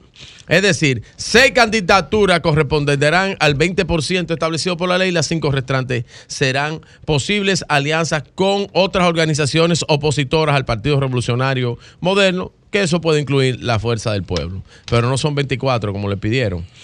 Eh, y te voy a dar otro dato. El, el lunes había un apresto. Hoy es jueves. Hoy es jueves. Hoy es miércoles. El lunes había un apresto y hasta llegaron a hablar de la posible reunión entre Danilo y Leonel Fernández. Ah, pues tú estás de acuerdo conmigo. Nada, nada ¿Tú estás más. conmigo? No, que estaban diciendo que era segura, nada más falso que eso. Pero. No, no, no, que hay No, y tú también lo llegaste a decir, pero No, eso era hay falso. posibilidades de Eso era Hay- falso, falso. Eso es lo que usted no quiere. Falso. Y fracasó el intento también del ingeniero Miguel Vargas en lo que quería también, porque el ingeniero quería una cuanta, una cosa de ahí para el PRD que tampoco fueron posibles. Y el revuelo de ayer hizo, y la información que yo di- dije, hizo que solamente se reservaran estas 20 establecidas por la ley restantes. Cinco sean posible alianza con los partidos opositores al PRM. Otras provincias son Barahona, San Juan, San Juan. Parece que ahí está el perínclito de San Juan. Y se la reservaron los dos partidos. Hermanas, Casi todas los dos. hermanas, pero esperen, pero ustedes no lo hicieron en su maldito análisis. Entonces déjenme hablar para yo para que la gente entienda. Pero bendito Pero adelante, Dios mío. Pero usted, ustedes tenían la información, no la dan, yo la estoy dando a la gente. Esperen su momento. Hermanas Mirabal, Llora, llora. hermanos Mirabal. Oh, parece que Bauta está en eso. Ato Mayor del Rey. ¿Te das cuenta?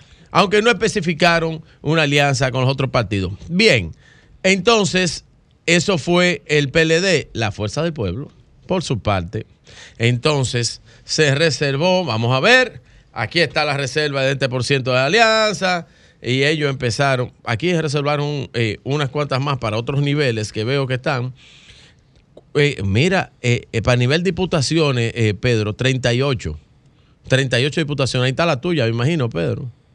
En esa 38. Y si no está la tuya, ¿Y quién tiene?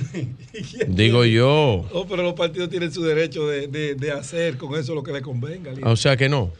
Pues yo no he dicho ni que sí ni que no.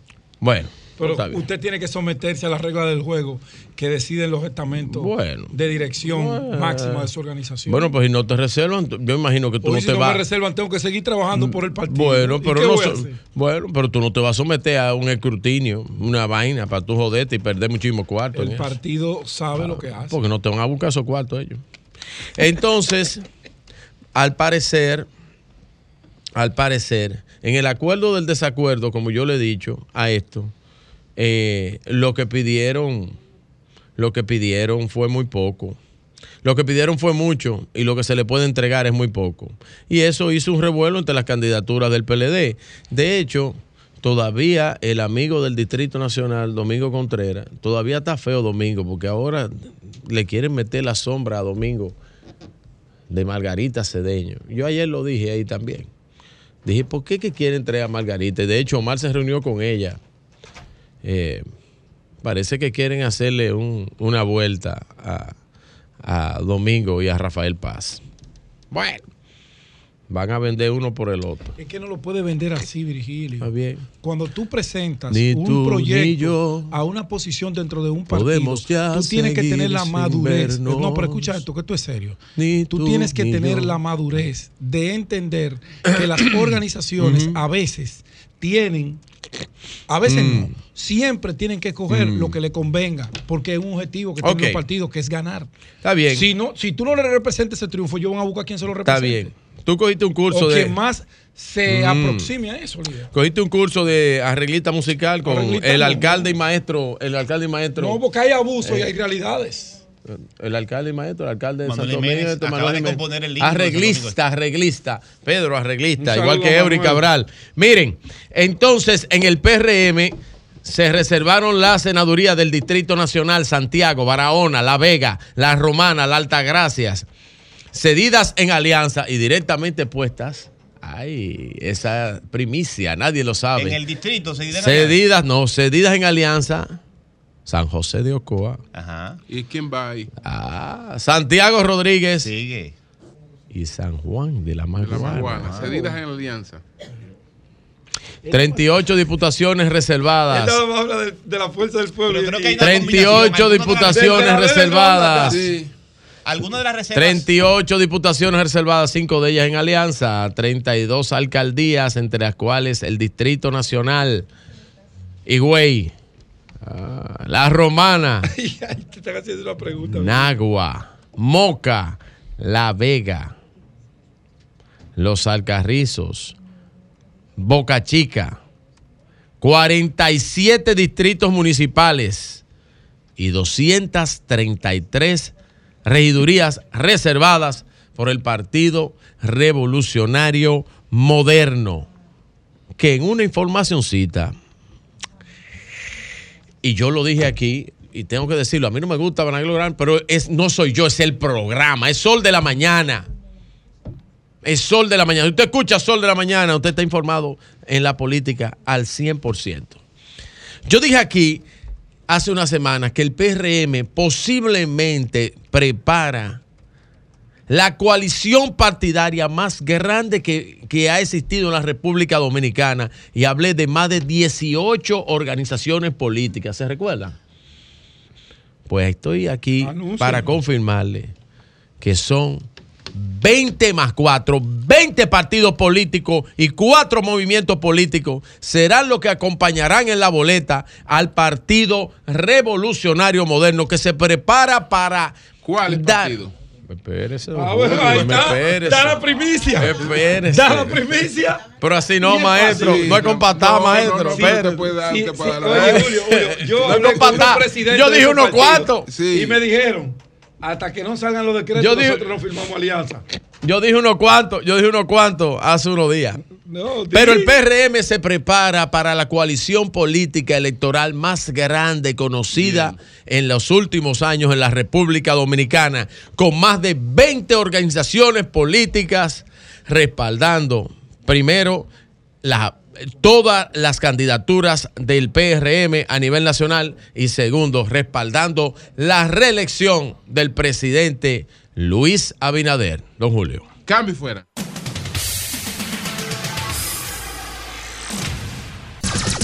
Sol 106.5.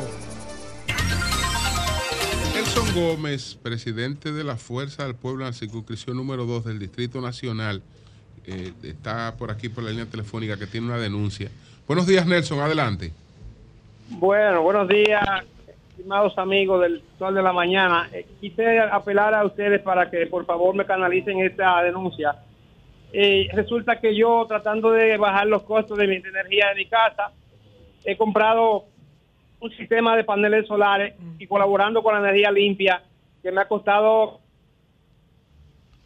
con los servicios. Sí. eh, pagando, pago 14 y 15 mil pesos de energía eléctrica y cogí un préstamo que pago eh, ahora mismo 18 de, de préstamo, por ejemplo. Pero resulta que hace dos meses que puse el sistema y no hay manera de que EBS me, me cambie el, la- el, el- el PIB de facturación. Y ahora tengo que pagarle a, a EBS y al banco. Ahora tengo que pagar casi 30 mil pesos entre los dos. Algo que es absurdo. Entonces, cuando llamo ¿Y por allá... qué, y por qué- y por qué si se supone que, que tu consumo ha disminuido? Pagas más. Todavía todavía más. Mi producción de energía es superior a la que yo consumo. Debe, debe Ok. de cero. Ahora man- eh, no, no están leyendo el contador. Entonces cuando llamo a LS me pasan a 10 tensiones y en la última se cae. Ah que ahora usted es un, un, un cliente de, al- de, de alto nivel. Entonces cuando me pasan pasa. Tengo cuatro días pues, tratando de comunicarse con el y no hay manera no funciona nada ahí. No responden entonces ellos sí fueron y me pusieron el contador de doble de, de- de doble vía que es un contador especial pero me están mandando la misma factura de toda la vida, de 14 y 15 mil pesos. Entonces, eh, yo, yo no entiendo qué es lo que está pasando con el este. Es de este, es de este. Es de Bueno, este. ahí está. Bueno, tú- que de este no pasa ni lo bueno ni lo malo. Es de este. Bueno. Esa EDE tiene problemas serios. Al- Muchas gracias por No, más. A propósito de, de este, Nelson, el Bernardo Castellano escribe lo siguiente. El actual administrador de este, quien tomó posesión del cargo alrededor de agosto del 2022, agosto 2022, O sea, va a cumplir un año. de agosto 2000, afirma que cuando llegó a este no, no había un plan estratégico ni nada y que por primera vez de este tiene un plan. Entonces dice Castellano, si tomó posesión en agosto de 2022 y según estas declaraciones heredó un desastre que ni plan estratégico tenía, ¿de quién hereda el desastre? ¿Del gobierno pasado o del actual gobierno? Si fue en el 22. De ahora, una cosa peor. El que le encontró el desastre ahí. Bueno. Pues gra- gracias, Nelson. Gracias. Espero que Gracias tu a denuncia, ustedes. Una preguntita, Nelson, una que, preguntita, que tu denuncia Nelson, siga de algo. Sí, Nelson. adelante, Nelson. Jonathan. Cuidado. Nelson, ¿qué te parece la reserva de diputados de la circunscripción 2 del distrito? ¿Qué tú opinas y a quién favorece? Ay, se fue. Oye, No lo provoques. Bueno, pues, adelante, Jonathan. Adelante. Ay, no, pero está seguro, tranquilo. Eso sí que va a estar en el saco de la pulga hasta, hasta que. Fue, fue, fue Lea que lo tumbó. Oye, que te publiquen eso en todos los medios y que lo diga el mío No, presidente. no, Sí, mira, Jonathan, un saludo a Robinson Galvez, nuestro amigo Robinson Galvez, que está hoy. Sí, el periodista, hermano. Ese sí es bueno. Comunicador. esposa Mayra Vargas, cumplen eh, 15 años de casado. Escúchame, ¿qué fue lo que pasó con Bolsonaro, Robinson. doña Consuelo? Ah, sí, miren, Bolsonaro. señores, por cierto que Condenado. Sí. el expresidente de Brasil está más cerca de ser apartado de las próximas contiendas Por electorales. ocho años. Después de que el juez instructor del caso, más maduro contra él, porque son 16 casos en Este es el contra. primero.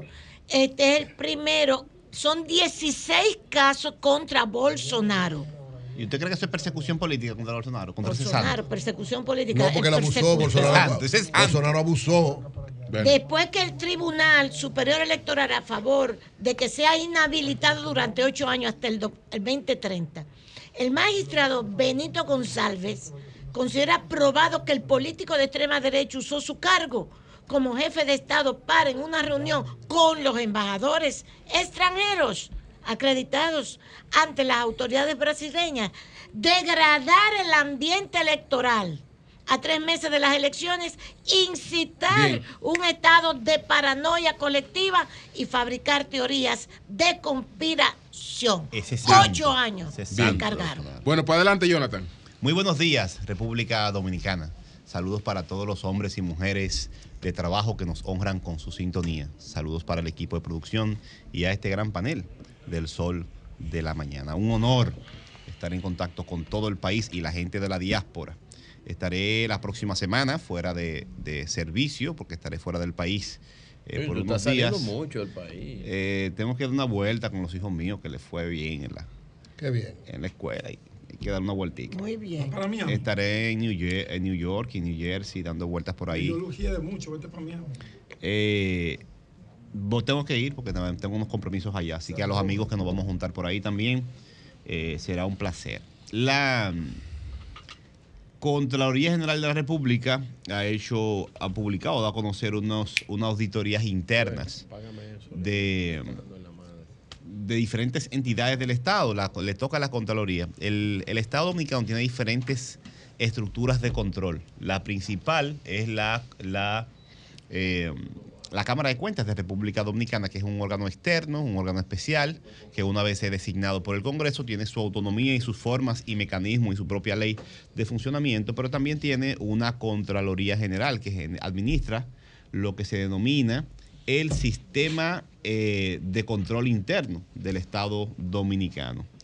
Y en ese sistema, esa Contraloría, según por ley, tiene la facultad de, en el control interno, de coordinar las unidades de control interno de cada una de las entidades del gobierno central. En la ley número 1007, que instituye el Sistema Nacional de Control Interno y de la Contraloría General de la República, dice en su artículo número 3, cuando la- le asigna las funciones específicas, que la Contraloría General de la República es el organismo responsable del diseño, vigencia, actualización y supervisión del sistema de control interno del sector público, que incluye el funcionamiento de las unidades de auditoría interna que hay en cada entidad. Y tiene este organismo la facultad de hacer auditorías de control interno. Usted le puede poner otro nombre, pero en la ley se llama auditoría. No son, tiene una función específica y es velar porque se agoten los procedimientos correspondientes y se utilice de manera correcta el dinero público en estas entidades. Es un órgano constitucional eh, del, está en el artículo 247 de, de la Constitución de la República y habla de todo eso, de la función de la evaluación del debido recaudo, manejo, uso, inversión de los recursos públicos y autoriza las órdenes de pago previa comprobación del cumplimiento de los trámites legales y administrativos de las instituciones bajo su, eh, bajo su, su ámbito. ¿Qué pasa?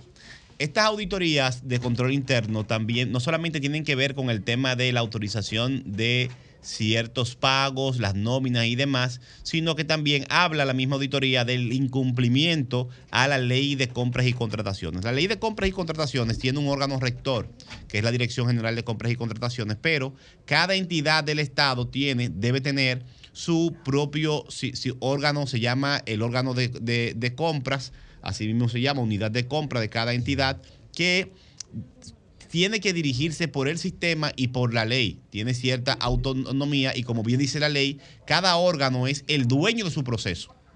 El dueño de su proceso. Y entonces el órgano de compra, el que autoriza, el que hace los procedimientos, identifica por cuál procedimiento va cada compra, cada adquisición y autoriza. Y con eso se despachan los pagos, porque ya hay una responsabilidad hasta jurídica del, del órgano de compra.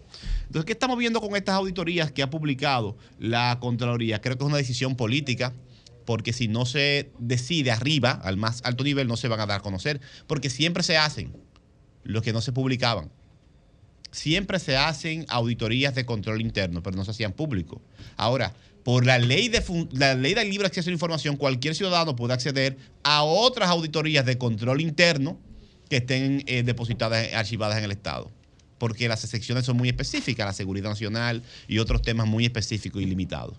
Por lo tanto, esta auditoría, publicarlas, no es más que un ejercicio, de mi punto de vista, de transparencia.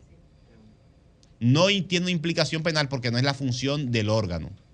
Tiene otras características. Creo que sirve para llamar la atención a los funcionarios. Porque evidencia que hay incumplimientos, vamos a llamarlo que haya penales o no penales, pero hay incumplimientos importantes a las normas establecidas, especialmente sobre las compras. Y sabemos que muchos funcionarios incluso no tenían experiencia con esta ley de compras que es complicada. Los ayuntamientos, para que la gente, la gente sepa, en este país la carrera administrativa del nivel municipal no se está ejecutando. Ahora está comenzando a ejecutarse. Ni tampoco en años anteriores los ayuntamientos utilizaban la ley de compras. A pesar del tiempo que tiene la ley de compras, los ayuntamientos se regían por otros criterios y se daba de todo. Entonces, eh, a publicar estas auditorías, lo que creo que debe servir para que los mismos funcionarios, no solamente los que salen en la auditoría, sino todos los funcionarios observen, corrijan, mejoren y se alineen con la visión del presidente. Porque, ¿qué pasa con el presidente? El presidente está enmarcado en un discurso de cambio, de transparencia, se montó y, y en, en esa ola, ganó en esa ola, ese fue su discurso, fue su promesa, y tiene que cumplirla. Y tiene que quedarse ahí, porque ahora la campaña que viene va a tener obligatoriamente que el, la- el debate, el clivaje político, el clivaje del, del discurso político va a ser entre la vuelta del PLD y sus afines o la continuidad del presidente Luis Abinader. Entonces el equipo del presidente Luis Abinader tiene que vender la transparencia. Tiene que vender el correcto uso de los recursos públicos. Está obligado, aunque no quiera. No puede saltar con que su promesa para el futuro nada más es el tema de- del, del monorriel u obras específicas. No. El tema de la transparencia y el uso correcto de los recursos públicos es un pilar fundamental de la campaña del presidente. Por lo tanto, todos los funcionarios están obligados a alinearse con eso o le van a hacer daño al presidente. Entonces, yo creo que más que para otra cosa, estas auditorías eh, pueden cumplir la función de que en este tramo eh, el presidente también le llame la atención a sus funcionarios y les invite y casi los obligue a alinearse con el cumplimiento de las normas y a observar estas faltas que algunas eh, creo que no se van a quedar en solamente faltas administrativas. En otro orden, voy a hablar del orden democrático a propósito de los grandes comentarios que han hecho aquí en estos días José La Luz y Julio Martínez Pozo sobre el tema del tránsito y de las muertes, esa epidemia que hay en República Dominicana, que es la principal causa de muerte del país, en un país que se dice que ha avanzado muchísimo, que se ha modernizado y demás. Eh, y en el fondo lo que veo como problema, porque no soy especialista en ese tema, pero le he dado seguimiento. Eh, soy seguidor de la obra de Harley Herman, que es uno de los ejemplos, el ejemplo eh, más concreto de un proyecto que fue exitoso en gran medida en el objetivo de organizar el tránsito en el Gran Santo Domingo. No lo consiguió todo porque era el creador de la MED, pero sus, todavía queda en la memoria de los dominicanos los cambios que vivimos aquí en el país, especialmente en el distrito, con la práctica de Harley Herman, que él la documentó en una serie de artículos en Diario Libre y en un libro que publicó que se llama Para vencer el caos. Invito a leerlo. Este problema, el ¿Qué problema plantea Harley Herman ahí? No, Hanley Herman explica cuál fue el proceso de cómo organizó el, el transporte, el proceso de organización del transporte, la creación de la, de la MED, y también identifica una serie de factores en la organización del tránsito que no tienen nada que ver con tecnología, ni mucho menos, sino con orden. Con orden. Sí, porque si se cumpliera la ley. Si se la cumpliera ahí. la ley, la ley da un orden, pero no se cumple. Pero eso es lo que él no dice. Justamente lo que dice. Entonces, eso está vinculado con otros aspectos. Por ejemplo, voy a hablar del, hablé del tránsito. No hay fiscalización, no se cumple la ley, cualquiera hace lo suyo. El ruido. Diario Libre, la directora de Diario Libre tiene una serie sobre el Diario Libre y el otro día tiró la toalla por el desorden que hay en el Gran Santo Domingo y en el centro de la capital con el ruido. Han hecho todos los reportajes del mundo. Y la clase media está con el grito al, al pecho. Y en las mesas de seguridad ciudadana y las encuestas que se hacen, la gente de las cosas que más se quejan es del ruido. Va bien. Eso no es un tema ni de tecnología ni de dinero, es de aplicación de la ley. Porque la ley es muy clara. Le pondré otro, otro elemento. El crecimiento urbano desorganizado, Ay. por encima de todas las normativas Ay, locales. ay, ay, ay. Tú tienes, y, y no hay capacidad, yo creo, ni siquiera operativa ahora mismo para darle seguimiento a lo que hace la gente. Se cierran calle entera. La grava, la arena, la construcción, te la hacen encima de la gente de la Sí, avenida. señor. Sin ningún En tipo la de criterio. calle, La acera, nada. aquí somos, si aquí somos campeones en, en violación de- de- del tránsito, en este país somos campeones en robarnos la acera. Sí. Impunemente, todos los días. Y no pasa nada. En robarnos Los pedazos de... dealers se estacionan en la calle para vender los carros. No, lo de los dealers no tiene nombre. No tiene madre. Lo de los dealers no tiene nombre. Exacto. Se cogen la acera y pedazos de la calle y nadie le puede hacer nada. Sí. Usted no me puede hablar a mí de tecnología, de proceso de moderni- de mo- modernización, cuando los dealers impunemente se cogen la acera y la calle. En la Pío 12 hay un dealer que se cogió la calle y se cogió la acera con una venta de ropa. La, la contaminación En la visual. Pío 12. La contaminación visual también está regularizada. Y una empresa de bebida en medio de las montañas verdes de camino al Cibao te puede poner una valla Sí, como de, de cuántos metros, de 10 metros de ancho. Sí. Qué sé yo, una, te cubre toda la vista. Impunemente. Sí. Y hay un, di- un dirigente político que te agarra en una montaña, la pela, te pela la montaña y te le pone el letrero de él en cemento. El nombre. O pintado en la montaña. Sí, señor. Es un caos. Es, es- un aquí caos. tenemos un problema que no tiene que ver nada más con tecnología, ni con dinero, ni construcción de obras. Es de orden democrático. Este es el país donde el desorden es la regla. Así es. Y ese desorden comienza con la corrupción y un Estado débil. ¿Y cuál es la principal debilidad del Estado? La poca la observación que he hecho, porque he, tra- trato de llegar al fondo de las cosas para poder explicarla y por lo menos conocer dónde vivo. Un guagüero, la gente critica a los guagüeros. Los guagüeros, el movimiento de un guagüero para mí es un movimiento regular, de un- es un movimiento común de un mercado no regulado. Uno que va adelante necesita conseguir el pasajero llegar primero que el que viene atrás. Compiten. y compiten. En un, Entonces, en un no es que sean mercado sin reglas, sí. No es que sean brutos, ni agresivos, ni violentos. No, es que es un mercado que no tiene una autoridad que los regule. No, es que en los mercados no regulados, por Generan ejemplo, eso, por ejemplo tú te vas a la selva, que es una expresión de mercado no regulado, la selva de los animales. ¿Cuáles son las reglas que determinan una competencia en una selva? El más fuerte, La fuerza. el mejor adaptado. La fuerza, sí. Entonces, un guagüero lo que hace es tener el mismo comportamiento que tienen los animales de la selva. Así tiene es. que competir por el pasajero, tiene que llegar primero, tiene que atropellar la norma, porque el otro lo está haciendo Y también. en el camino viola los derechos de todo el resto de la población. Y lo pone, y no solamente eso, es que pone en riesgo todo el que va con él como To- pasajero. Totalmente. Pero ¿qué? ¿dónde pasa Ah, eso? otra cosa, Jonathan, oye esta vaina.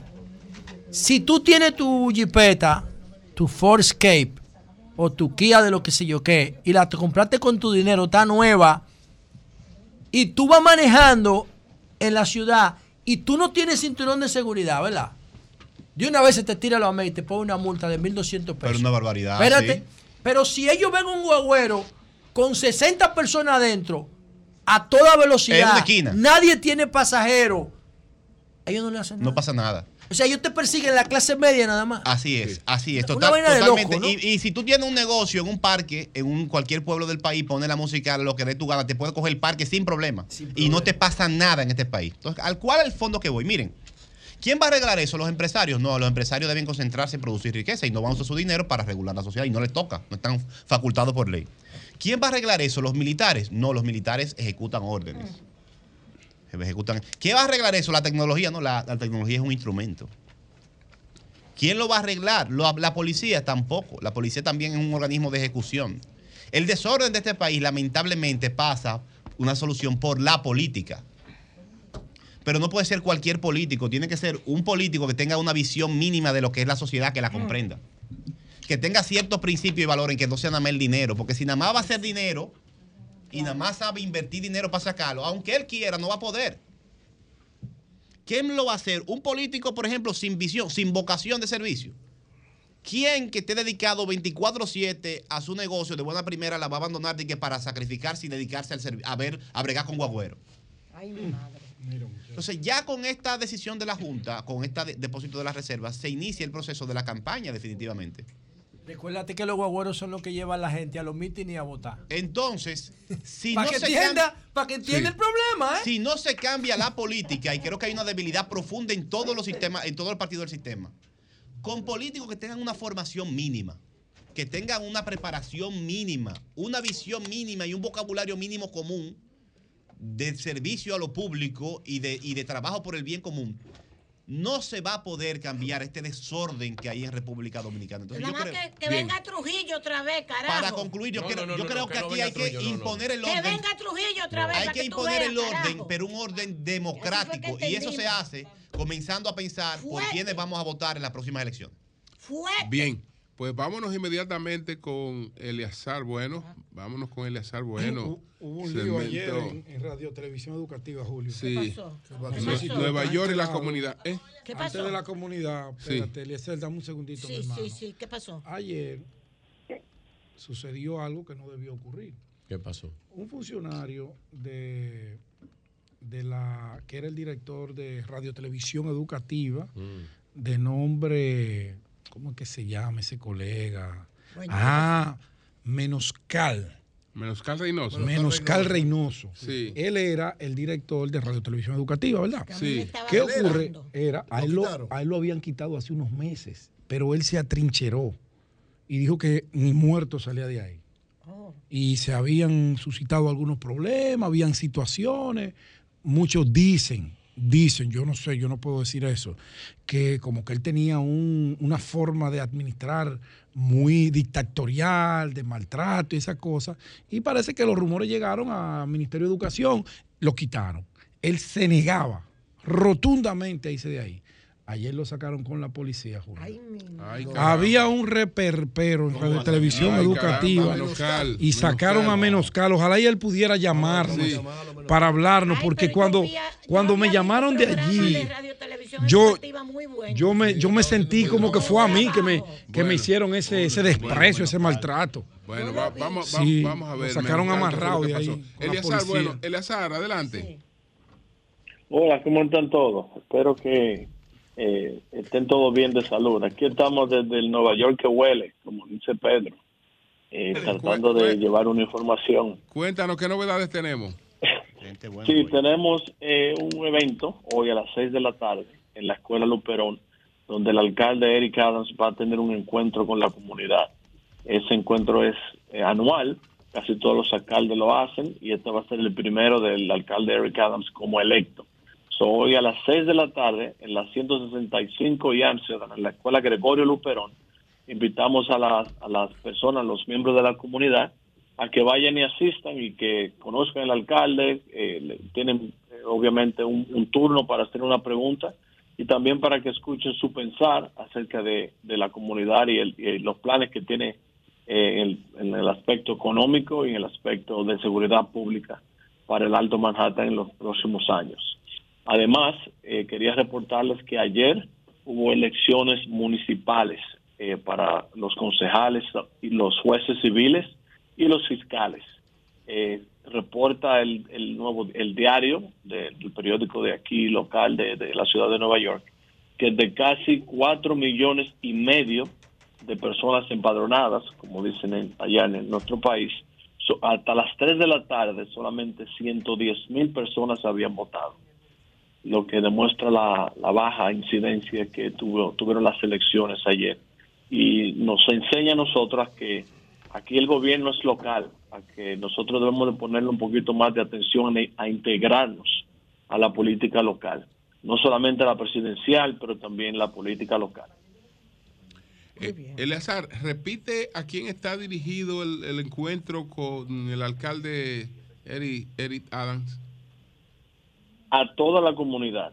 Todos los miembros de la comunidad tienen, eh, creo que le mandé la- el, el flyer a, a, a Lea para que lo ponga en pantalla. Ahí está el link donde la gente puede reservar eh, y todavía hay cupo. Todavía las personas pueden eh, participar. Si todo el Es que quiera participar puede participar reservando. Todo el que quiera participar es libre, no, no es reservado para electos ni, ni nada, es para toda la comunidad. Conversación comunitaria con nuestro alcalde, Eric Adams. Eh, esto es el miércoles 28 de junio. Hoy. Es decir, hoy a las Hoy. 6 de la tarde, de 6 a 8 de la tarde, Escuela Secundaria Gregorio Luperón. Tenga en cuenta que se requiere confirmaciones de asistencia y el espacio es limitado. Entonces ahí hemos colocado la información. Eh, pues muchas gracias, Eleazar. ¿Tenemos alguna otra información? Bueno, además de los, los problemas repetidos de seguridad pública, eh, hay una gran presencia de policías en, el, en, el, en los trenes públicos. El alcalde parece que ha tomado en serio el reclamo de la ciudadanía. Eh, los crímenes como tal han bajado un poco y él así- está siendo un poco más agresivo con la política de ventanas rotas, en la que las personas ya se sienten un poco más seguras aquí en la ciudad. Bueno, pues muchas gracias, Eleazar. Muchas gracias. Gracias a todos, pasen buen día. Cambio y fuera. Sol 106.5.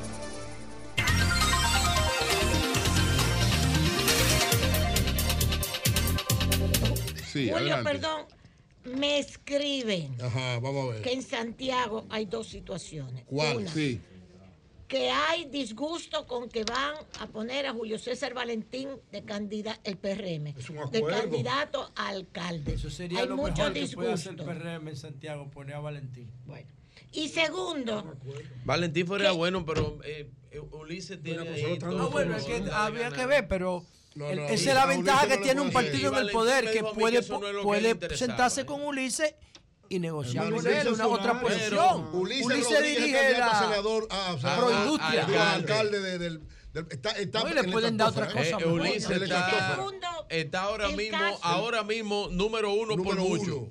Deje que doña Consuelo dé la información. y el segundo caso que No te evite, está Valentín, en la prensa también ha salido que Pero Valentín la bueno. gobernadora doña Estratégico, Rosa Valentín. quiere ser la candidata a senadora Ah, sí, eso dicen también. sí. y que el presidente, como siempre, se inclina a que Eduardo Estrella Sea el siga siendo el senador de Santiago, muy merecidamente, dicho sea de paso. Ya. Sí.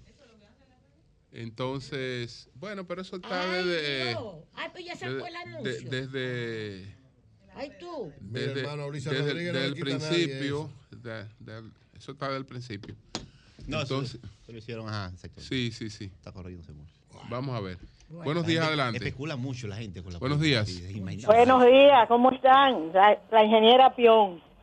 Óyeme, hablando de los accidentes, yo creo que en este año han habido más accidentes, más muertos por accidentes y accidentes que todo el, el- lo que va de año que todo el año pasado. Y en, en esa misma tesitura, señores, el metro, el metro es, es, es un transporte de, de- de cuidado. Han- ellos están haciendo una, una marcha al, al palacio. Dicen ellos que en un día cancelaron 16 gente, en un día, el metro. Eso es, eso es terrible. Mira, José La Luz, tú que hablaste de, de la cuestión de, de que dice el Luis Abinader que su, su familia completa no quiere, hagan una encuestita ahí a ver si la gente, de- si él debe hacerle caso a su familia o a otra para reelegirse. Saludos a todos. Bueno, buenos días, adelante. Buenos Buenos días. días. Adelante. Julio, tienes razón, tienes razón, Consuelo. Y Pedro, ellos tienen- el problema está que el Telenor se aspira a ser síndico y se lo van a dar a Valentín. Ahí es que está el problema. Buenos días, buenos días. Buen día, don Julio. Don Julio, Adelante. dos cositas breves. Sí. Don Julio, la primera es decirte que hay un, un líder del futuro que, primero, nunca ha aspirado a la presidencia. Segundo, nunca se ha postulado a la presidencia. Pero ese mismo, ese mismo, mi- mismo líder del futuro ha traído al país lo que es el hot logístico que eso ha generado que las Ok, zonas pero ya francas dilo rápido, ¿cuál es? vinieran al país. Eso es de, Eduardo Salvador. Ya, ya, ya. Oigan esto. Déjenme terminar, por favor, Julio. Pero ya, Julio. Eduardo, Eduardo, Eduardo Sánchez. Bien. Claro. Claro, amigo. esto- Oigan este dato, señores. Oigan este dato. Virgilio no está contento con él. ¿no? Eh, Sohei hermano. el, el japonés, en el día de ayer, en el día de ayer bateó de 3-3 ¿Quién? con dos jonrones. Se no come arroz. Eh, Otani, el japonés, El japonés. el mejor Ah, sí, deportista come del planeta. El caballo Batea de ganó, 3-3 a la ofensiva con dos honrones, ya lleva 28. Ese no es su rol, batear. Su rol es lanzar, o sea, jugar defensiva. Y a la defensiva ponchó 10 y ganó su séptimo, este, obtuvo su séptimo triunfo. como- O sea, el tipo perfecto a la ofensiva Está como y Baby perfecto a la defensiva. ¿Qué significa? Que él ganó el juego solo. Está Él como- solo. Está como Baby Ruth, que ponchaba casi todo lo- y daba honrones. Y, Ruth en principio- Este tipo es un fenómeno súper extraño en la historia de cualquier deporte. Interesante. Porque él es el mejor a la ofensiva de Y su a la def- equipo. a las dos cosas. Y el mejor a la defensiva también. Ah, pero a Leonel que lo chequee porque parece que se puede.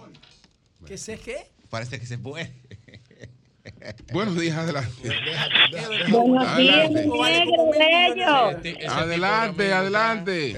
Mi negro precioso, te amo, te love you. Gracias, gracias. Adelante, ¿cómo tú estás? Bien, bien, me encontré con María Elena ahí en Juandolio. Me dio Ah,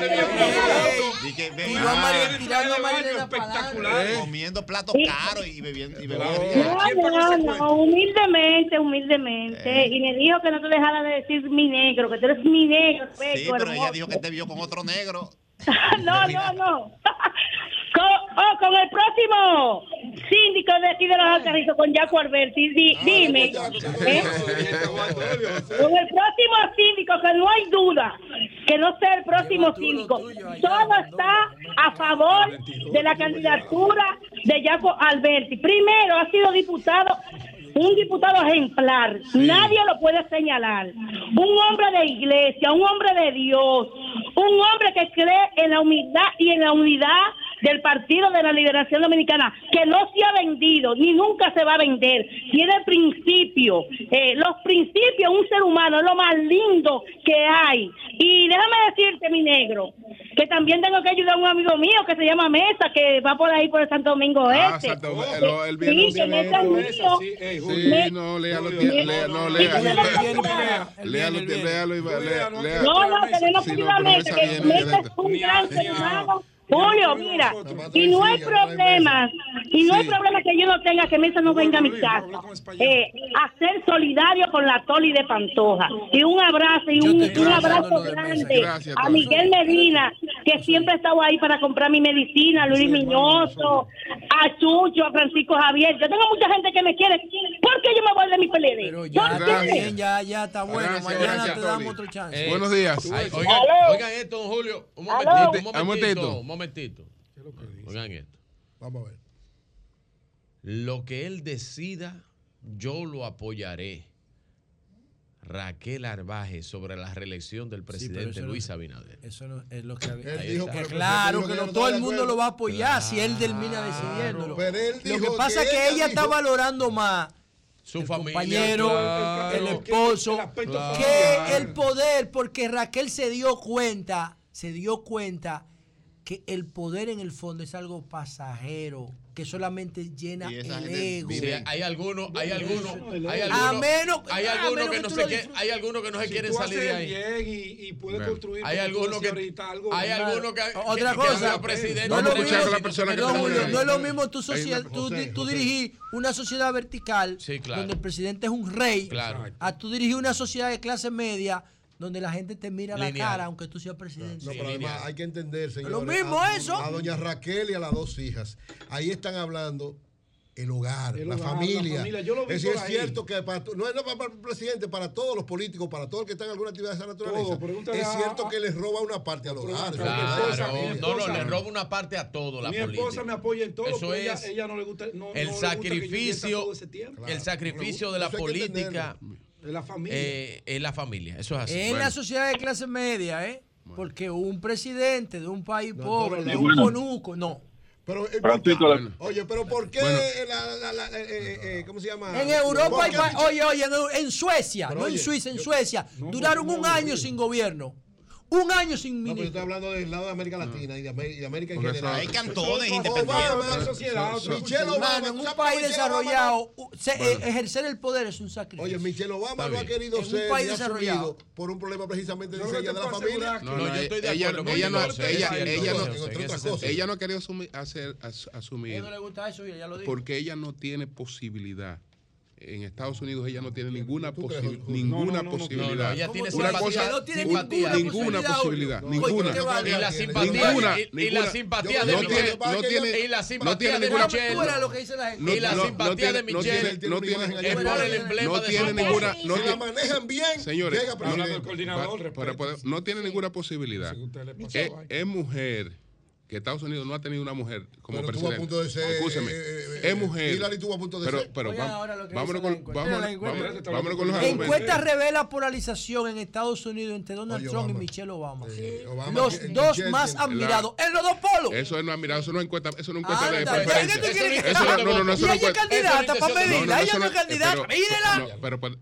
si tú quieres, nos vamos por parte. Están creando la figura, eso es marketing, hombre. Si quieres, nos vamos por parte. Primero, eso es. Eso no tiene tiene que ver con, con eh, intención de votos. Claro. ¿Qué pasa con Michelle? Lamentablemente, Michelle es mujer. Michelle es negra. Michelle tiene cuestionamientos con una parte del electorado que es sumamente decisiva para una candidatura. Michelle, cuando su marido fue candidato, eh, dijo que se sentía por primera vez orgullosa de Estados Unidos. Le causó un problema terrible cuando ella dijo eso. Entonces, en una sociedad, porque ustedes no han, no, no han estado observando, eso lo hemos estado planteando permanentemente, en una sociedad donde eh, el concepto machista porque el y patriarcal, que es el que lleva a los colegas de Eury, ese concepto machista y patriarcal, eh, lleva a los colegas a los colegas de Eury a no. A la mayoría. Exacto, a, la mayoría. A, decidirse por Tron que estamos hablando de un 40% de una población eh, digamos sólida tú solamente puedes buscar como candidato a alguien que te destruya eso ella no te destruye eso. Está bien. No te lo pudo destruir Pero Hillary Clinton. Parte, no te lo pudo, ahora, no te lo ahora, destruir Hillary Clinton. Ella no tiene, ella no tiene la menor posibilidad. No, no, ha sido, no ha eso sido. Es, tú tienes una, tú presupones. No, no, no, no, no yo, yo, no, presupongo eso. Igual yo, que yo, porque no, ella no es candidata. No, no, yo no lo, yo no, lo, yo no, tenemos que, tú tienes los datos y los proyectas. No lo presupongo. Tú tienes los datos y los proyectas. No hay otra forma de analizar. No lo presupongo. El Partido Demócrata está creando una figura. Es que no tiene, no tiene posibilidad. Ahora escucha esto. No tiene tiene en ese escenario no tiene. Porque, ¿Está bien? porque ese escenario no tiene que ver nada tampoco con voto popular. Pero es que no, podemos hacer otra cosa que, que presuponer escenarios que no existen. Sí, falta sí. Ahora, no tiene, ¿de dónde yo saco el dato? ¿De dónde yo saco el dato? Oigan esto. Encuesta Gallup. Oigan la pregunta, para que ustedes entiendan la potencialidad. ¿Cuál es el hombre y la mujer vivos en cualquier parte de Estados Unidos sobre el que haya leído o escuchado o visto que usted más admira? Oigan qué maldita pregunta, Galo. Oigan esto. Donald Trump hombre, Bara- Michelle Obama, mujer. Oigan esto. Tras quedar empatado en el proceso pasado, el ex mandatario y Trump, una vez que Barack Obama sale del escenario, su esposa Michelle Obama empatada con Trump.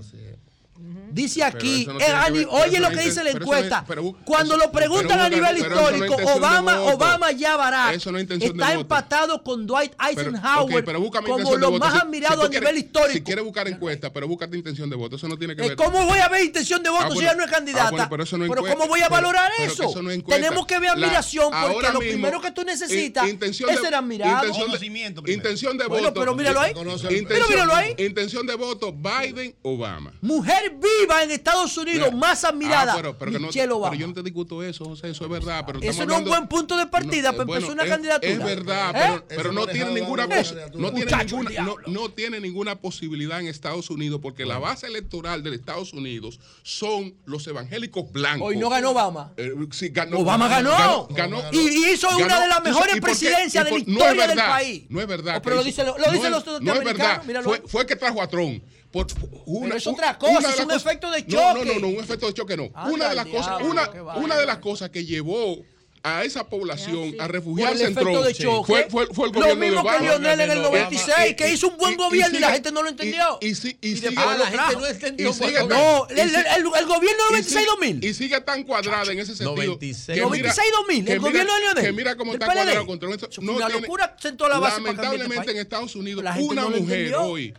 gente una no lo mujer entendió. no tiene posibilidad de ser presidente de Estados Unidos.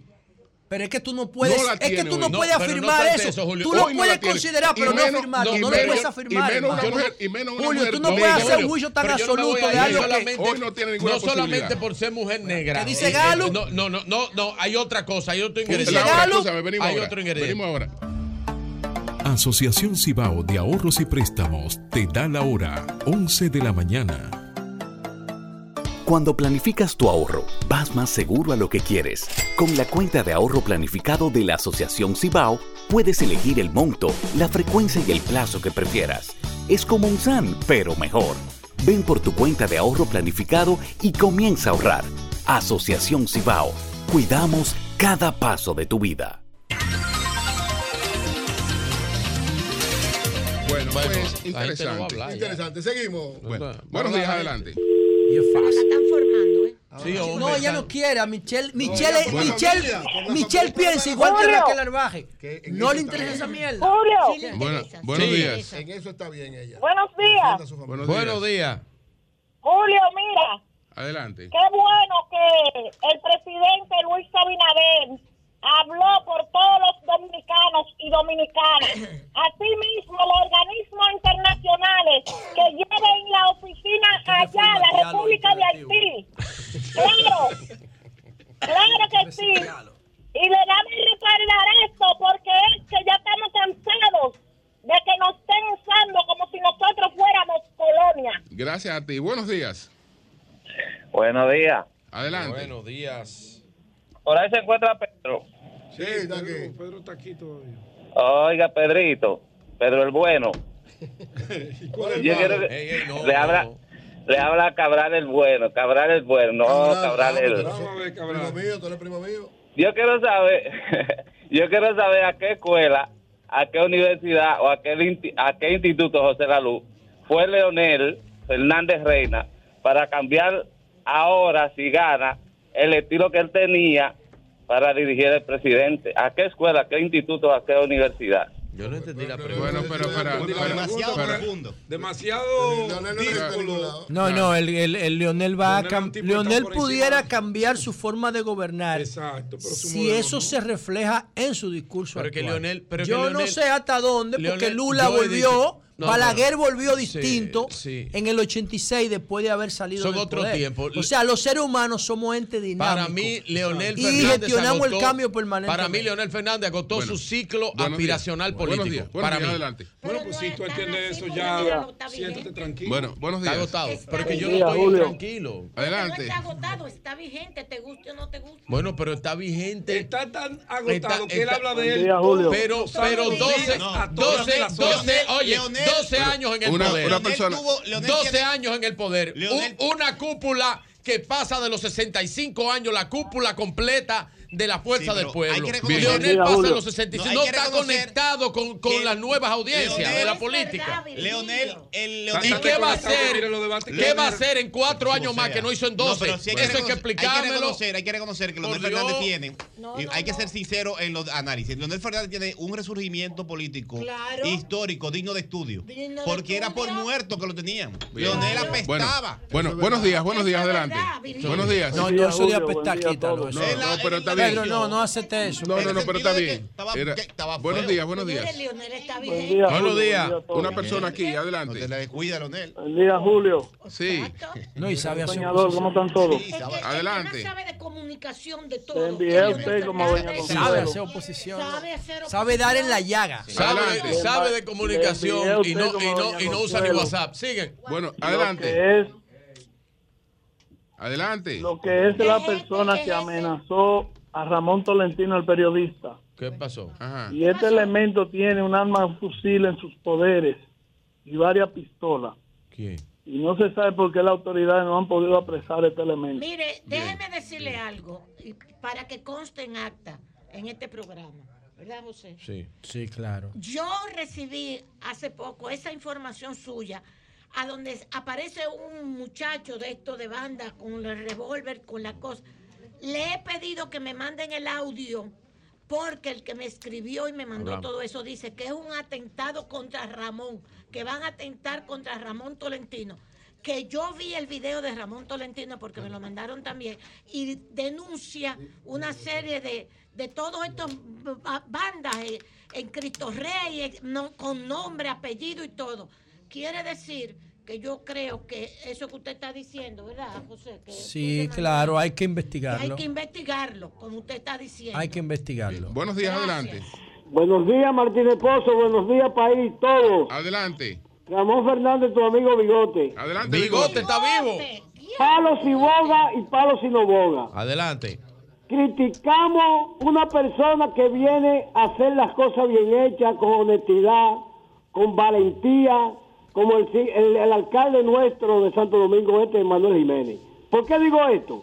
Porque si nosotros criticamos los corruptos de este país y que, y que siempre vivimos hablando de araraca, araraca, que aquel robó, que aquel no hizo nada, pero entonces vamos a apoyar masivamente a la persona que viene haciendo las transformaciones de Santo Domingo Este, el único alcalde que con recursos propios compra camiones y, y- y puede, puede andar las calles solo, porque es un hombre humilde del pueblo. No sé, no sé, lo que están aspirando en Santo Domingo Este, van a gastar el dinero en balde, porque esa candidatura de, de Manuel Jiménez está sellada después del 24, cuatro años más y después hablamos. Perfecto, Debería perfecto. ser así, debería ser así, pero el PRM no lo está apoyando. Y es una Bueno. pena. Y es un lío. Bueno, buenos días. Buen, día, esto. ¿cómo están ustedes? Adelante. Le habla Ito. Adelante. Ito desde Santo Domingo, Hacienda Estrella. Dime, Hito, ¿cómo te va? Muy bien, muy bien, gracias a Dios. Virgilio que se agarre. Adelante. Eh, Aquí en la Hacienda Estrella, el ministro de Obras Públicas es de aquí. El director del IARE es de aquí. Uno de los amigos más cercanos de Luis Abinader es de aquí. Y las calles de aquí no sirven ningunas. ¿Para dónde van, Virgilio? Mire, el ministro de Línea Ascensión, y le voy a explicar, eh, yo creo que está haciendo, y la información que yo tengo, posiblemente en carreteras y caminos vecinales, lo que no se había hecho en 20 años. Está haciendo asfaltados y construcción de carreteras, contenes y aceras. Lo que pasa es que usted lo está viendo desde su punto sesgado y no entiende ese tipo de cosas y ahora está diciendo, aquí se han inaugurado kilómetros y kilómetros de carreteras, de pueblos y de comunidades que estaban apartadas desde la- el principio de la República. Pero no se preocupe. Virgilio, yo estoy hablando de la Hacienda Estrella. ¿De dónde? ¿Cuántos años tiene tu Hacienda Estrella? ¿Cuántos Y- años tiene tu y Hacienda y el Estrella? alcalde de aquí también es. PRM. ¿Cuántos años? Dime cuántos Pero años. entrégate. ¿Cuántos Desde el proyecto aquí desde el 67. De- entonces tus gobiernos le pasaron por encima a las No, haciendas. mi Estrella. gobierno no, porque si tú no sabías, Virgilio, yo fui balaguerista. Sí, exactamente. Yo no soy de nadie. Ajá, ¿y por quién tú votarías ahora mismo? Ahora mismo, no, no tengo todavía inclinación. Y mira Ah, que ok. me simpatiza Ah, bueno. Pues pero no te te estoy diciendo los que vamos a funcionarios de él. Oye, tú estás escríbeme oyendo. por WhatsApp que vamos Yo a quisiera que coordinar tuviera hacerlo de esa calle, Estrella. Virgilio, Oye, la ¿cómo que calle lo de voy a frente, poner? frente a frente a la casa de Guillermo, el director del IAD. Mándame, mándame toda la información de esa Bien. por WhatsApp, que Gracias, yo voy a ser vocero tuyo Ok, para que eso se gracias. haga. Gracias, Hito. Gracias. Que la pase bien por aquí. Gracias, Hito. Gracias. Señores, vehículos en la radio, Pero- Hugo Veras, cambio y fuera.